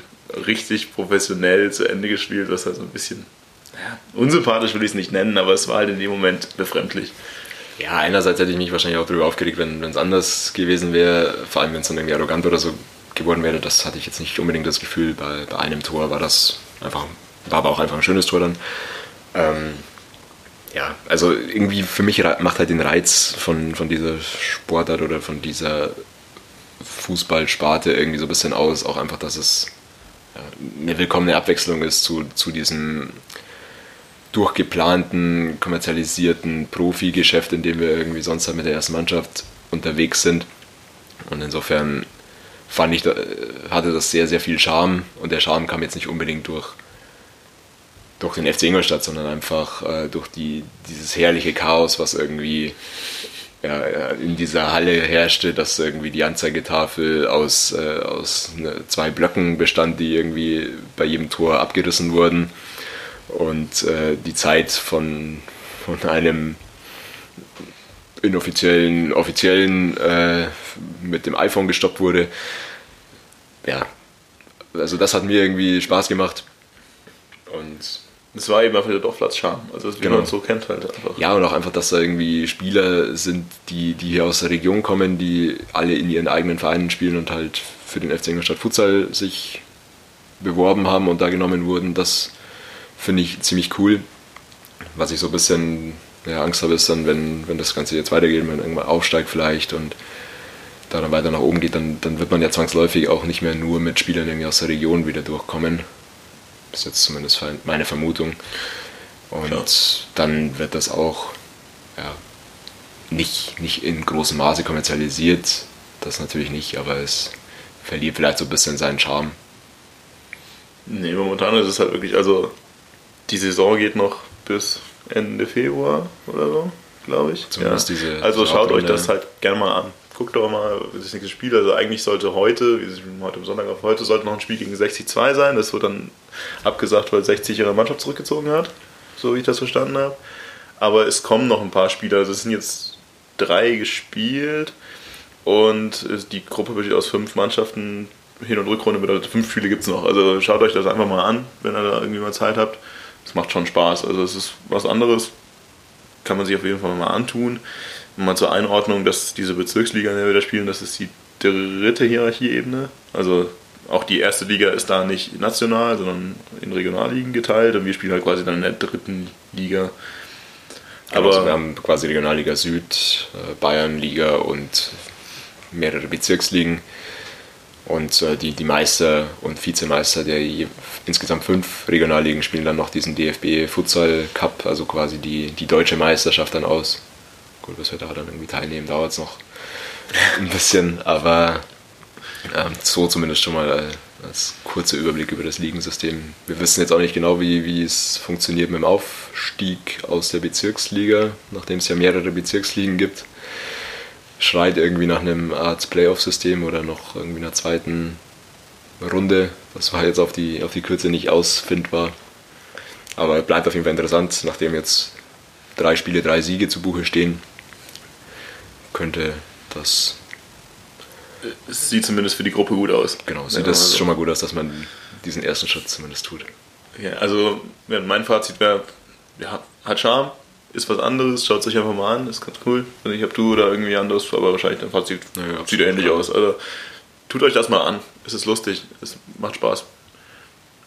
So viel dazu, also wie es dann weitergeht, wie das professionalisiert wird quasi, da müssen wir jetzt mal schauen. Aber solange es jetzt so ist, wie es gerade ist, ist es ja, einfach mal andere Dorffußball. Und das ist halt einfach weniger Profigeschäft als sonst. Nee, schön. Dann würde ich sagen, nächstes Thema, das eigentlich schon einigen länger unter den Nägeln brennt: E-Sports. Wir haben beim FC Ingolstadt jetzt eine E-Sports-Abteilung, ein E-Sports-Team, das eben auch in dieser Virtual Bundesliga mitspielt. Und die Saison hat auch vor kurzem angefangen. Also, ich weiß nicht, zwei Spiele waren jetzt, zwei Spieltage. Bisher lief so, ja, einmal ganz okay, einmal ein bisschen mehr okay. Momentan sind wir da irgendwie im Mittelfeld, aber ja, ich finde das relativ schwierig einzuordnen bislang. Deswegen wir sagen, wir reden einfach mal generell über, ja, was da bislang passiert ist. Also wir hatten dann irgendwann die Verkündung Ende letzten Jahres, dass der FC Ingolstadt ein E-Sports-Team aufmachen wird und hat dann verkündet, dass zwei schon gestandene Spieler das eben starten werden. Einmal nennt sich Andy. Ich kann mir relativ schlecht Andy Gruber, glaube ich, wenn ich mal richtig bin, Andreas Gruber, Andy und dann Hasu 19 äh, Hassan Ika, wenn ich das richtig verstanden habe. Die beiden, ein Interview gehört bisher erst, ja, schon gestandene Spieler, die einige Turniere erfolgreich bestritten haben, sind eben jetzt dann zum FC Ingolstadt dazu gestoßen, um das FC Ingolstadt E-Sports Team zu bilden. Zusätzlich gab es dann noch eine Local Hero Auswahl letztes Jahr, was ich eigentlich sehr charmant finde. Also das wäre dieses, mhm. dieser Lokalansatz, da konnte man sich eben, wenn man hier aus der Region kommt, dafür bewerben, dieses Team zu verstärken. Gab es ein Auswahlturnier und der Sieger dieses Turniers am Ende durfte jetzt dann auch mitspielen. Auch da fehlt mir jetzt gerade irgendwie der, der, der Twitter-Handle. Ich glaube, ich habe keinen Twitter-Handle, aber auf jeden Fall haben wir jetzt momentan drei Spieler, so wie ich das verstanden habe, kann man maximal vier Spieler in diesem Team melden. Okay. Also darfst mit vier Spielern spielen in dieser Virtual Bundesliga. Es ist alles ein bisschen, ja, für mich ist es, ich habe mir mal die Regeln ein bisschen durchgeschaut. Ich muss sagen, ich habe bisher noch nicht viel geschaut von dem Ganzen, aber es ist undurchsichtig für mich am Anfang. Also ich habe das erst verstanden, dass die irgendwie alle auf der Playstation spielen. Dieses Auswahlturnier war ein Playstation-Turnier. Mhm. Die beiden, die wir geholt haben, sind so auch Playstation-Spieler, so ich das verstanden habe. Habe mir jetzt auch mal die Regeln durchgelesen von, diesem, von dieser Bundesliga. Und du spielst teilweise nicht nur Playstation, sondern auch Xbox. Was mich persönlich so ein bisschen, also ich bin jetzt kein Profispieler, aber ich, wenn, ich, wenn ich jetzt auf der Xbox spielen müsste, dann würde ich mir irgendwie, da würde ich lieber nicht spielen. Also, sorry das Ganze läuft halt so, dass du drei Spiele hast pro Spieltag gegen einen Gegner. Also das erste Spiel gegen Bielefeld. Ja. Jetzt gestern gegen Kiel, glaube ich, oder? Gestern gegen Kiel, genau. Und du spielst drei Spiele, zwei Einzelspiele und ein Doppel. Also du spielst einmal einzeln auf der Playstation, einmal einzeln auf der Xbox. Und dann spielst du ein Doppel gegen den Gegner und die Heimmannschaft entscheidet, welche Konsole du spielst. Ah, okay. Ich dachte, das wäre einfach immer Playstation oder so, aber. Nee, genau. Okay. Also, ihr seht, wir sind relativ unerfahren. Also, wir spielen beide FIFA.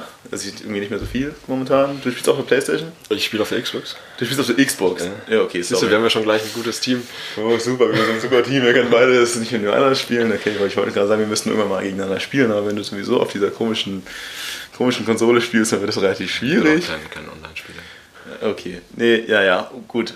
Dann sind wir uns da schon mal einig. Also das habe ich irgendwie, ehrlich gesagt, so ein bisschen schwierig gefunden. Also die kamen ja alle so, so wie ich das gelesen habe, sind alle Leute, die halt wirklich auf der Playstation das Ganze können. Und die beiden, die wir geholt haben, haben halt auch professionalisiert eher auf der Playstation gespielt. Ich weiß nicht, wie groß da der Impact ist, wenn du es wirklich kannst. Also ich meine, du kannst den Controller ja auch so einstellen, wie du da willst. dann sind die Unterschiede jetzt auch nicht so groß. Ja, würde ich jetzt auch gerade sagen. Also für mich ist das irgendwie relativ ich meine, es geht halt nur tatsächlich um den Controller. Also ja klar, aber wenn ich diesen coolen, kleinen, ergonomisch geschnittenen Playstation-Controller in der Hand habe und dann kriege ich diesen Klotz in die Hand gelegt, dann habe ich keine Lust mehr. Was ich Freundchen. nee, also so viel zum Prinzip quasi. Also der Bundesliga, also ich muss ehrlich gesagt, also verbessert uns einfach mit allem, was wir hier falsch sagen, weil das ist alles gefährliches Halbwissen, ja, auch, auch zum Thema Futsal. Ja. Auch zum Thema Futsal. Schreibt bitte uns in den Kommentaren und alles wirklich rein, was wir alles für einen Schwachsinn verzapft haben. Aber diese Bundesliga, die wir da spielen, das ist anscheinend nur ein Teil dieser wirklichen Bundesliga. Und das ist quasi der professionalisierte Teil, also dieses Ligasystem mit Mannschaften von wirklichen Profifußballvereinen. Also denen dann Mannschaften aus der ersten und zweiten Liga da mit 22 Teams ein Turnier ausspielen.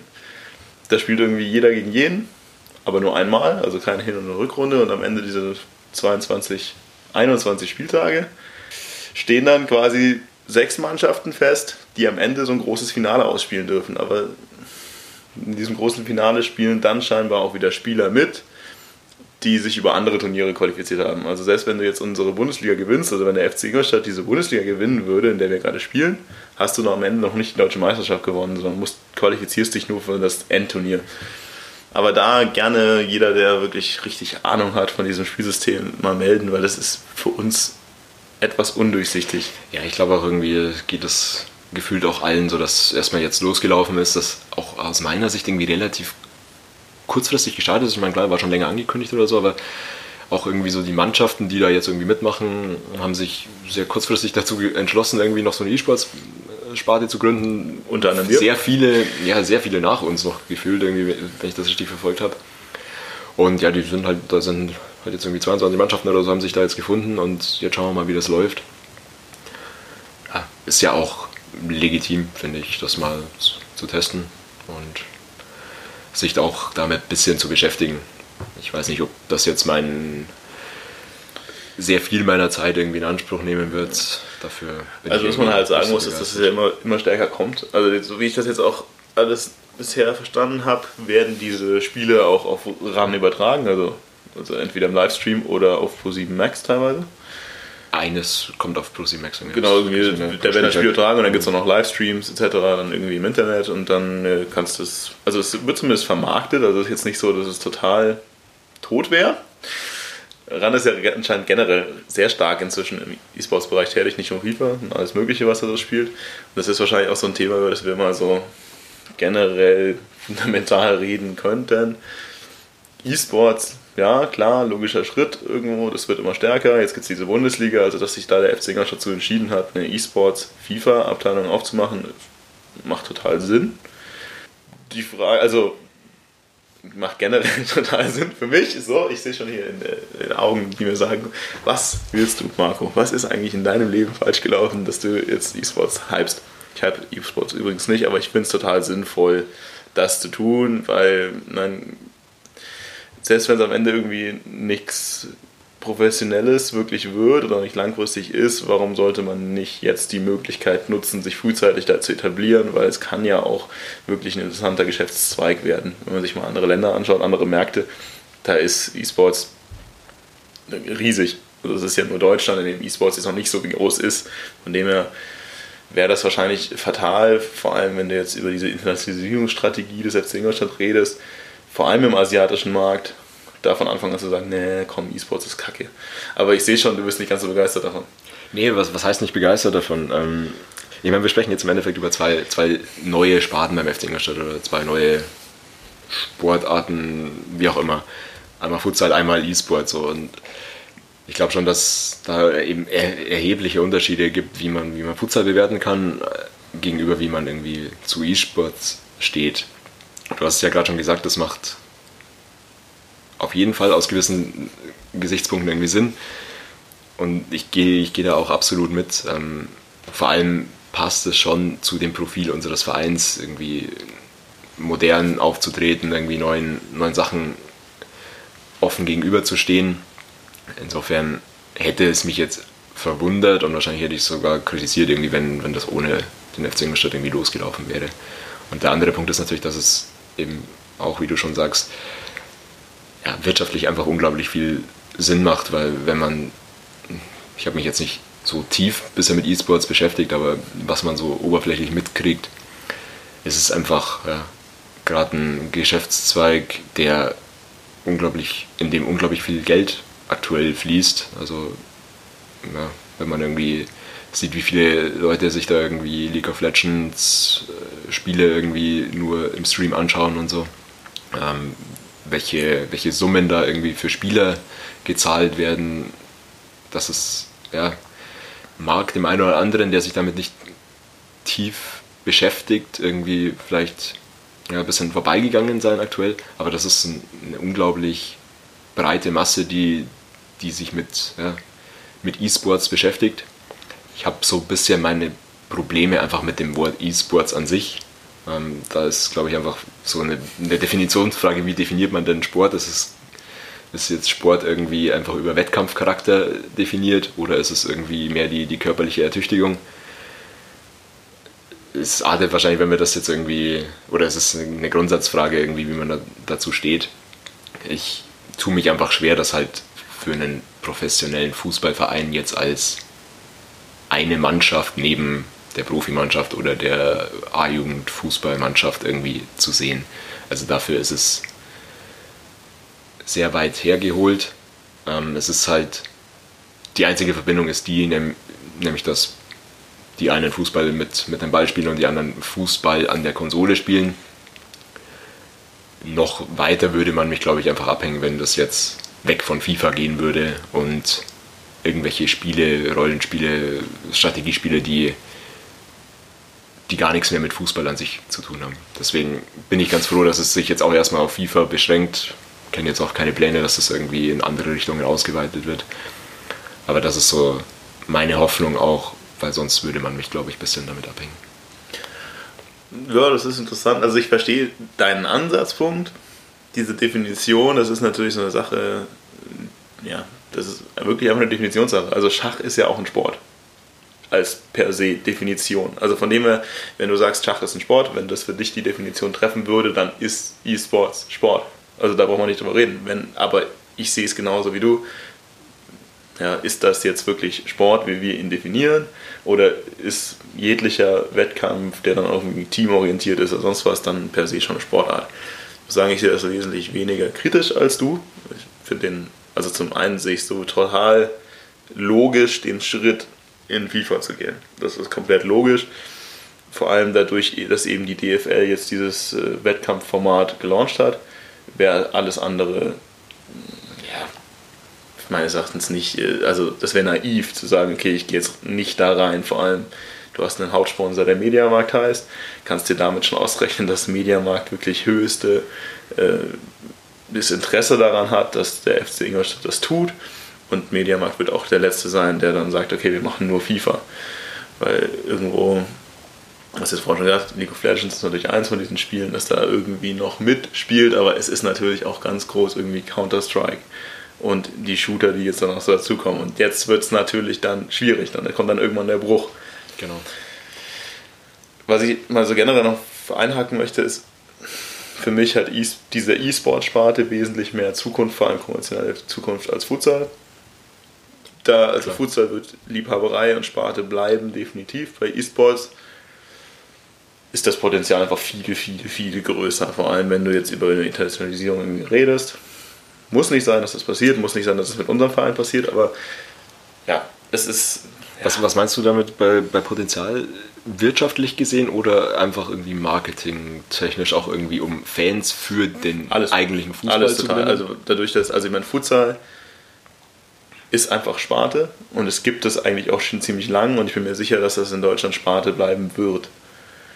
E-Sports, ja, also es ist jetzt schon man kann es jetzt immer noch als Sparte bezeichnen, wenn man das möchte, aber allein schon, wenn man eben sieht, um was es für Turnierpreisgelder geht, wie viele große Organisationen oder eben auch Vereine inzwischen professionell E-Sports betreiben und sowas wie das Vermarktungs- und TV-Rechte schon verkauft sind.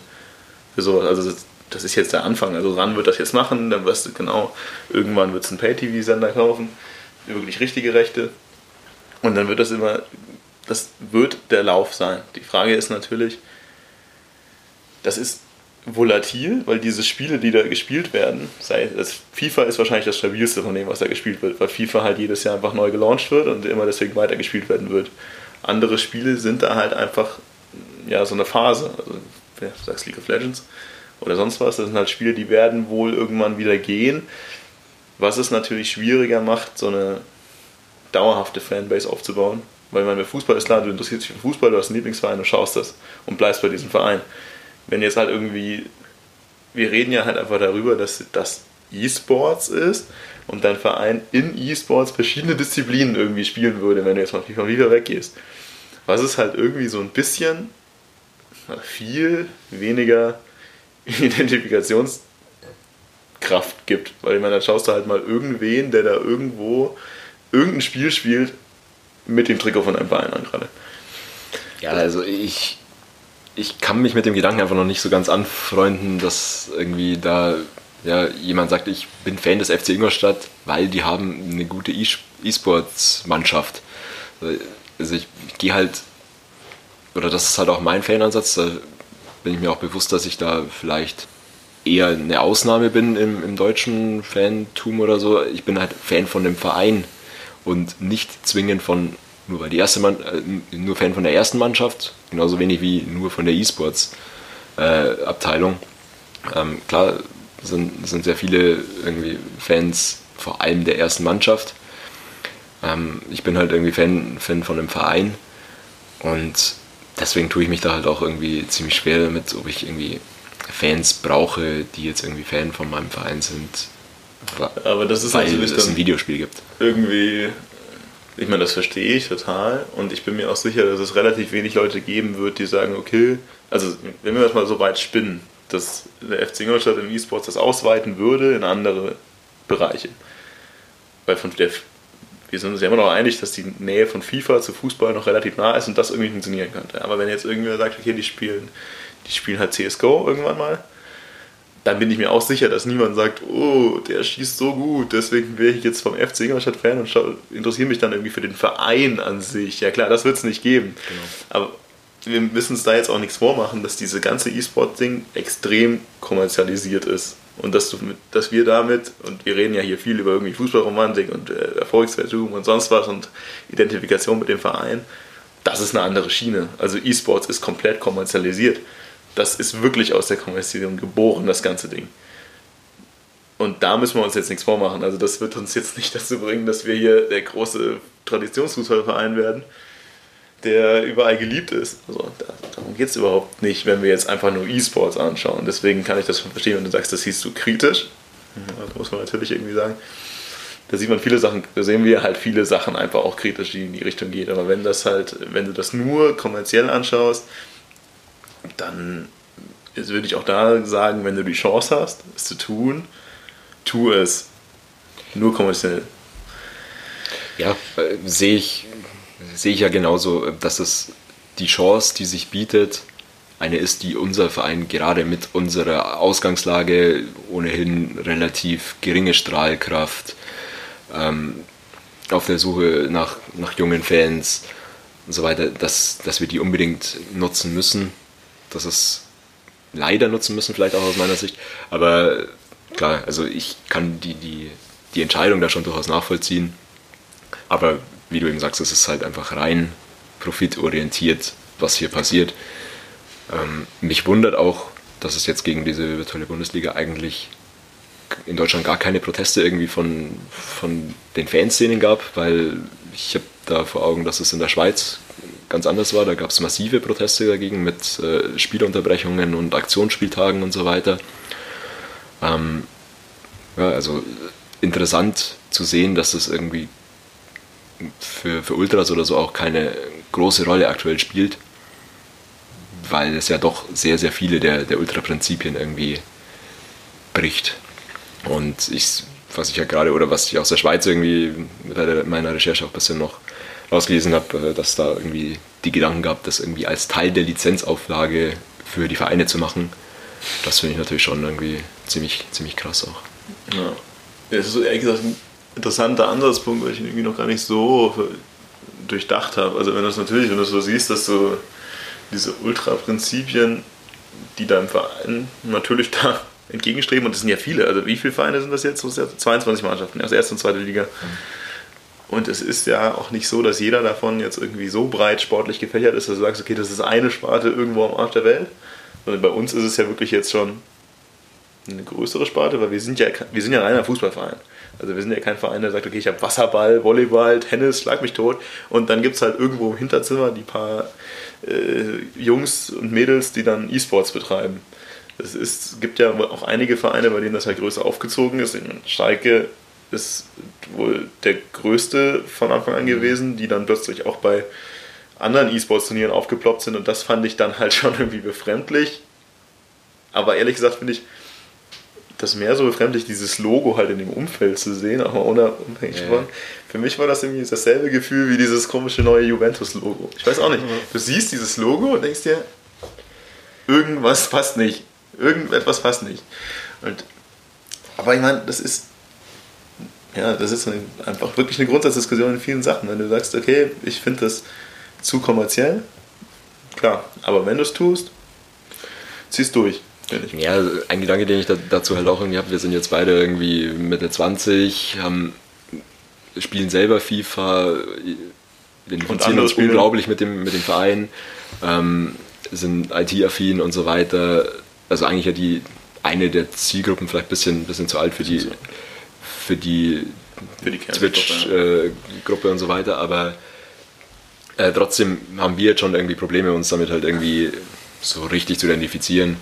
Und wenn ich mir ja, das so anschaue, dann glaube ich, dass es halt dem normalen Stadionbesucher irgendwie noch sehr viel schwerer vermittelbar ist, irgendwie dem 55-Jährigen, der. Ja, aber das ist, das ist halt die generelle Frage, die man sich da im Endeffekt stellt, weil wir ein reiner Fußballverein sind. musst du dem 55-jährigen Stadionbesucher das überhaupt vermitteln? Ist da überhaupt irgendwelche Not? Nur deswegen, weil wir ein reiner Fußballverein sind. Genau, aber dann hast du halt eigentlich im Endeffekt zwischen diesen Fans des Fußballs und den Fans des äh, E-Sports eigentlich keine Überschneidung. Die einzige Überschneidung ist, dass es unter dem FC Ingolstadt-Label auftritt. Und dann frage ich mich, ja, braucht denn dann ein Fußballverein eine E-Sports-Abteilung, wenn du eh eigentlich nur mit einer Agentur kooperierst, die dir jetzt irgendwelche Spieler stellt? Also ich habe mir gestern das auch auf, auf Twitch schon angeschaut und dann sehr schön, 93. Minute Kutsch getrifft zum 1 zu 0 gegen Kiel. äh, ich habe da jetzt mal kurz aufgelacht, aber also es ist jetzt nicht so, dass ich mich da unglaublich gefreut habe, dass mein Verein da jetzt gewonnen hat. Also, aber andererseits denke ich mir halt auch, wenn du, sag mal, du bist Bayern-Fan, ja, und dann spielt Bayern Basketball.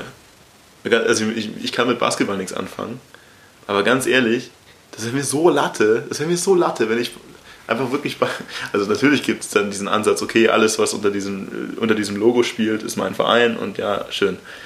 Und für uns ist das halt, alles, was unter diesem Logo spielt, ist einfach Fußball. Es ist einfach alles unter diesem Logo Fußball. Wenn ich jetzt an meinem Verein Fan wäre, der, wie ich vorhin schon so ein bisschen übertrieben gesagt habe, auch halt Volleyball, Handball, Wasserball spielt, das würde mich auch nicht interessieren. Wenn der FC Ingolstadt Wasserball spielen würde und die würden 12-0 gegen Augsburg verlieren, dann würde ich sagen, ja, dann haben sie halt 12 gegen Augsburg verloren. Das ist jetzt nicht schön, aber das interessiert mich jetzt nicht so viel. Ja, aber also das, ich muss das mich würde mir näher gehen, als wenn jetzt irgendwie der Agenturspieler auf der Playstation gegen Augsburg verliert. Ja, aber das ist ja nur ein Anfang. Also ich meine, dieser Agenturspieler, okay, der Einsatz ist halt du musstest jetzt irgendwie kurzfristig da eine schlagkräftige Gruppe zusammenstellen. Und ich hätte jetzt die Alternative gehabt, okay, ich mache jetzt mein Local Hero Turnier und die drei Besten spielen dann für mich in dieser Bundesliga. Und dann werde ich so dermaßen gefickt, dass ja. du dir das nicht mehr vorstellen kannst. Und dann hast du dir den Einstieg komplett verkackt. Wenn du dir jetzt aber sagst, okay, ich nehme diesen, diesen Weg, den ich eigentlich wirklich gut gelöst finde, ich hole mir zwei Agenturspieler und hole mir, hol mir dazu einen Local Hero, bla, dann habe ich jetzt die Möglichkeit, stabil zu spielen, aber das auch irgendwie aufzubauen. Das ja, wird sich also natürlich das macht, auch Das macht für die Außenwirkung schon, ist das ein sehr guter Pluspunkt, dass man eben sagt, wir holen da die lokalen Leute ins, ins Boot und so weiter.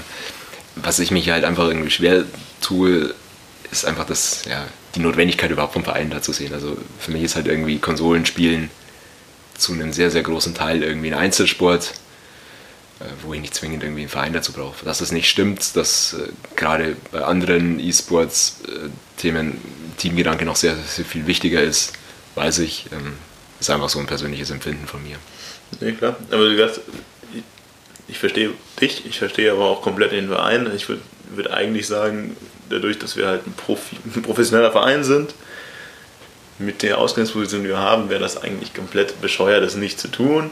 Aber ich verstehe natürlich auch genauso, dass du sagst, okay, ich identifiziere mich jetzt nicht mit Hasu, nur weil er seine nivellierte komische FIFA-Mannschaft äh, mit einem Ingolstadt-Trikot spielt. Ja, das ist ja auch vollkommen ja, aber Was ich da noch ergänzen möchte, dass bei der virtuellen Bundesliga, das hat mir sehr gut gefallen, dass äh, Rinderknecht aufgestellt war. Das äh, möchte ich als Pluspunkt anführen. Ja, aber das ist ja so, das habe ich auch irgendwie nur nebenbei gelesen, dass ja die Mannschaften dann anscheinend irgendwie äh, niveauneutral gemacht werden. Also genau, alle, die hatten alle, alle 85er Stärke, glaube ich, so. Und dann würde ich auch Rinderknecht aufstellen, einfach cool ist. Ja. Aber wieso hat Kutschke denn das Tor geschossen? das ist so die grundsätzliche Frage. Nee, also das ist, ich glaube, das ist echt ein schwieriges Thema. Ich meine, ich finde es richtig, dass es gemacht wurde und ich fände es, wenn ich mal jetzt wirklich diesen kompletten, diesen, ich identifiziere mich mit allem und jedem und egal was, was in diesem Verein passiert, wenn man das ausblendet dann musst du das E-Sports-Ding eigentlich weiterspielen, weil das wirtschaftlich blöd wäre, es nicht zu tun. Aber wenn du natürlich, wie du da sagst, okay, ich will mich mit allem, was in diesem Verein und unter diesem Verein passiert, unter diesem Dach, unter dem EV halt, was da passiert, will ich mich eins zu eins komplett identifizieren können, dann verstehe ich, dass du das kritisch siehst. Ich würde sagen, ich, ich sehe es nicht kritisch, aber ich kann mich auch nicht damit identifizieren. Also ich sehe, es, ich sehe es nicht kritisch, dass es gemacht wird. Ich sehe es auch nicht unbedingt kritisch, wenn ich es jetzt weiterspiele. Aber ich kann mich auch nicht damit identifizieren, finde aber an dem Punkt, ich muss nicht unbedingt. Klar, ich, ich meine, es geht ja auch nicht um mein persönliches Schicksal jetzt in dem, in dem Thema. Ähm, ich nee, werde das auch weiter auf jeden Fall interessiert verfolgen, einfach ja, weil es irgendwie unter dem Mantel meines Vereins läuft und weil ich irgendwie so FIFA auch ganz interessant finde. Klar, also wenn jetzt Fortnite gespielt wird. wenn Andy sagt, er möchte morgen Fortnite und mit diesem Trikot spielen. Ja, das wäre der Punkt, wo es Und irgendwelche tatsächlich zu weit führt. Fortnite-Tänze dann bei der Meisterfeier machen. Nee, sorry. Aber das, findest, das ist ja die, so die die Frage. Fändest du das dann wirklich so scheiße, dass du sagst, okay, das, das soll nicht in meinem Verein sein? Oder sagst du, okay, kann ich nichts mit anfangen, aber mach. Ich will jetzt nichts Falsches sagen, aber eigentlich bin ich der Meinung, dass es nichts in einem Fußballverein zu verloren hat. Wenn der FC Ingolstadt jetzt eine Schachabteilung aufmachen würde, also wirklich, das ist ernst gemeint, die Frage, sowas wie Schach oder was auch immer, und das als einzelne Sportabteilung wirklich professionell betreiben würde, wie findest du das? Dann finde ich grundsätzlich irgendwie sich breiter aufzustellen nicht das, das Thema, dann passt es halt einfach nicht zum, zum Handle FC Ingolstadt oder zur ursprünglichen Intention auch Aber der passt der Fusion. Basketball auch nicht zum FC Bayern? Genau, aber ich meine, FC Ingolstadt wurde ja gegründet, um im Endeffekt die Fußballkräfte der Stadt Ingolstadt zu, zu bündeln und aber weiterhin diesen breiten Sport in MTV und ESV zu ermöglichen. Deswegen sehe ich es eher unwahrscheinlich, dass wir jetzt eine Wasserball- oder eine Schachmannschaft aufmachen. Wäre dir dann lieber, dass wir E-Sports ESV Ingolstadt nennen? Naja, nachdem ich jetzt. Aber sähst du das logischer? Wäre das für dich logischer? Nee, es ist natürlich logisch, dass es unter dem FC Ingolstadt läuft. Aber man muss es ja trotzdem nicht gut finden, nur weil es Nö, gar nicht. Aber deswegen, ich will ja nur, ich will ja nur abtasten, an welchem Punkt du es halt irgendwie bescheuert fändest. Also deswegen, genau, deswegen ist das nächste. Okay, wenn ich jetzt Wasserball spielen wollte, dann würdest du auch sagen, okay, das ist natürlich jetzt, kann man schon machen, aber das ist jetzt nicht der FC Ingolstadt. Ja, aber ich würde es mir auch auf jeden Fall mal anschauen. Ja, klar, anschauen wir es mir auch. Ich habe auch Futsal angeschaut. Genau. Und ich habe mir auch E-Sports angeschaut, deswegen. Und ob ich, was ich dann für mich entscheide, was tatsächlich irgendwie in meinem Wochenablauf jetzt eine Rolle spielt und was nicht. boah, Nee, genau, aber das ist ja die Grundsatzfrage, auf die ich auch hinaus will. Ich meine, ist das für dich so schlimm, was in deinem Verein zu haben, mit dem du dich nicht identifizieren kannst? Also einfach nur, dass es da ist. Auch jetzt egal, ob es jetzt komplett kommerzialisiert ist oder so, aber wenn du dich mit der Sprache nicht, nicht irgendwie identifizieren kannst, fändest du das per se schlecht. Nee, ich, ich fände es vielleicht schade, einfach weil ich mich einfach so weit wie möglich mit meinem Verein auseinandersetzen will. Genau, das ist mein Standpunkt dazu. Okay. Ja. Nee, ich, ich meine, ich verstehe das schon. Ich, ich muss mich halt nicht mit allem identifizieren, was der Verein macht. Es ist aber natürlich auch, also wenn wir es jetzt komplett übertreiben mit der Kommerzialisierung dieser Sparte, dann ist das wieder was anderes. Aber solange es halt jetzt so läuft und auch wenn die jetzt sagen würden, okay, lass uns morgen noch eine Counter-Strike-Mannschaft aufmachen, dann würde ich sagen, okay, dann macht er halt eine Counter-Strike-Mannschaft auf und dann ist das auch irgendwo fein für mich, solange ich halt verstehe, dass es die wirtschaftliche Notwendigkeit gibt, mit anderen Vereinen in der Sparte halt irgendwie weiterzumachen. Es kann ja auch gut sein, dass diese komische virtuelle Bundesliga, dass wir das jetzt zwei Jahre anschauen und dann sagen sich die meisten Vereine, ach komm, also, nee, lass mal, mach mal wieder nicht mehr. Kann ja alles passieren. Aber von dem her, ich denke, das ist eigentlich ganz gut, dass wir das so halb kontrovers sehen, also anders sehen. Würde mich natürlich auch interessieren, was der Bene dazu zu sagen hat. Das kann er uns ja beim nächsten Mal noch mitteilen, wenn er das hier hört. Und wenn er das nächste Mal nichts sagt, dann wissen wir, dass er den Podcast nicht angehört hat. Das wäre natürlich äh, schwierig, Bene. Gut. Ja, dann haben wir eigentlich alles geklärt, was wir heute klären wollten, oder? Ich glaube, also gerade vielleicht auch bei dem Thema ist es wirklich auch interessant, was ihr als Zuhörer äh, zu dem Thema denkt, äh, aus welcher Ecke ihr kommt, ob ihr euch mit dem Thema schon beschäftigt habt, ob ihr Fan der FC Ingolstadt E-Sports Abteilung seid, ob euch das Thema irgendwie am Arsch vorbeigeht oder ob ihr das extrem kritisch seht. Ähm, da würden wir uns auf jeden Fall. Kann man da eigentlich live zuschauen? Ja, ja. Also, ich meine, kann man da hingehen und dazu schauen? Das weiß ich nicht. Ich meine, live zuschauen weiß ich auch, aber die Übertragung halt. Das ist geil. Sonst könnte man da mal so ein bisschen Pyro-Action bei E-Sports bringen. Das, das wiederum fände ich dann wirklich auch wieder noch ein Stück besser. Ich meine, also ja, lasst uns gerne mitteilen, auch was euch halt interessiert irgendwie. Also wenn ihr sagt, ach komm, Futsal, komm am Arsch, braucht kein Mensch, dann nehmen wir diese Informationen natürlich gerne auf.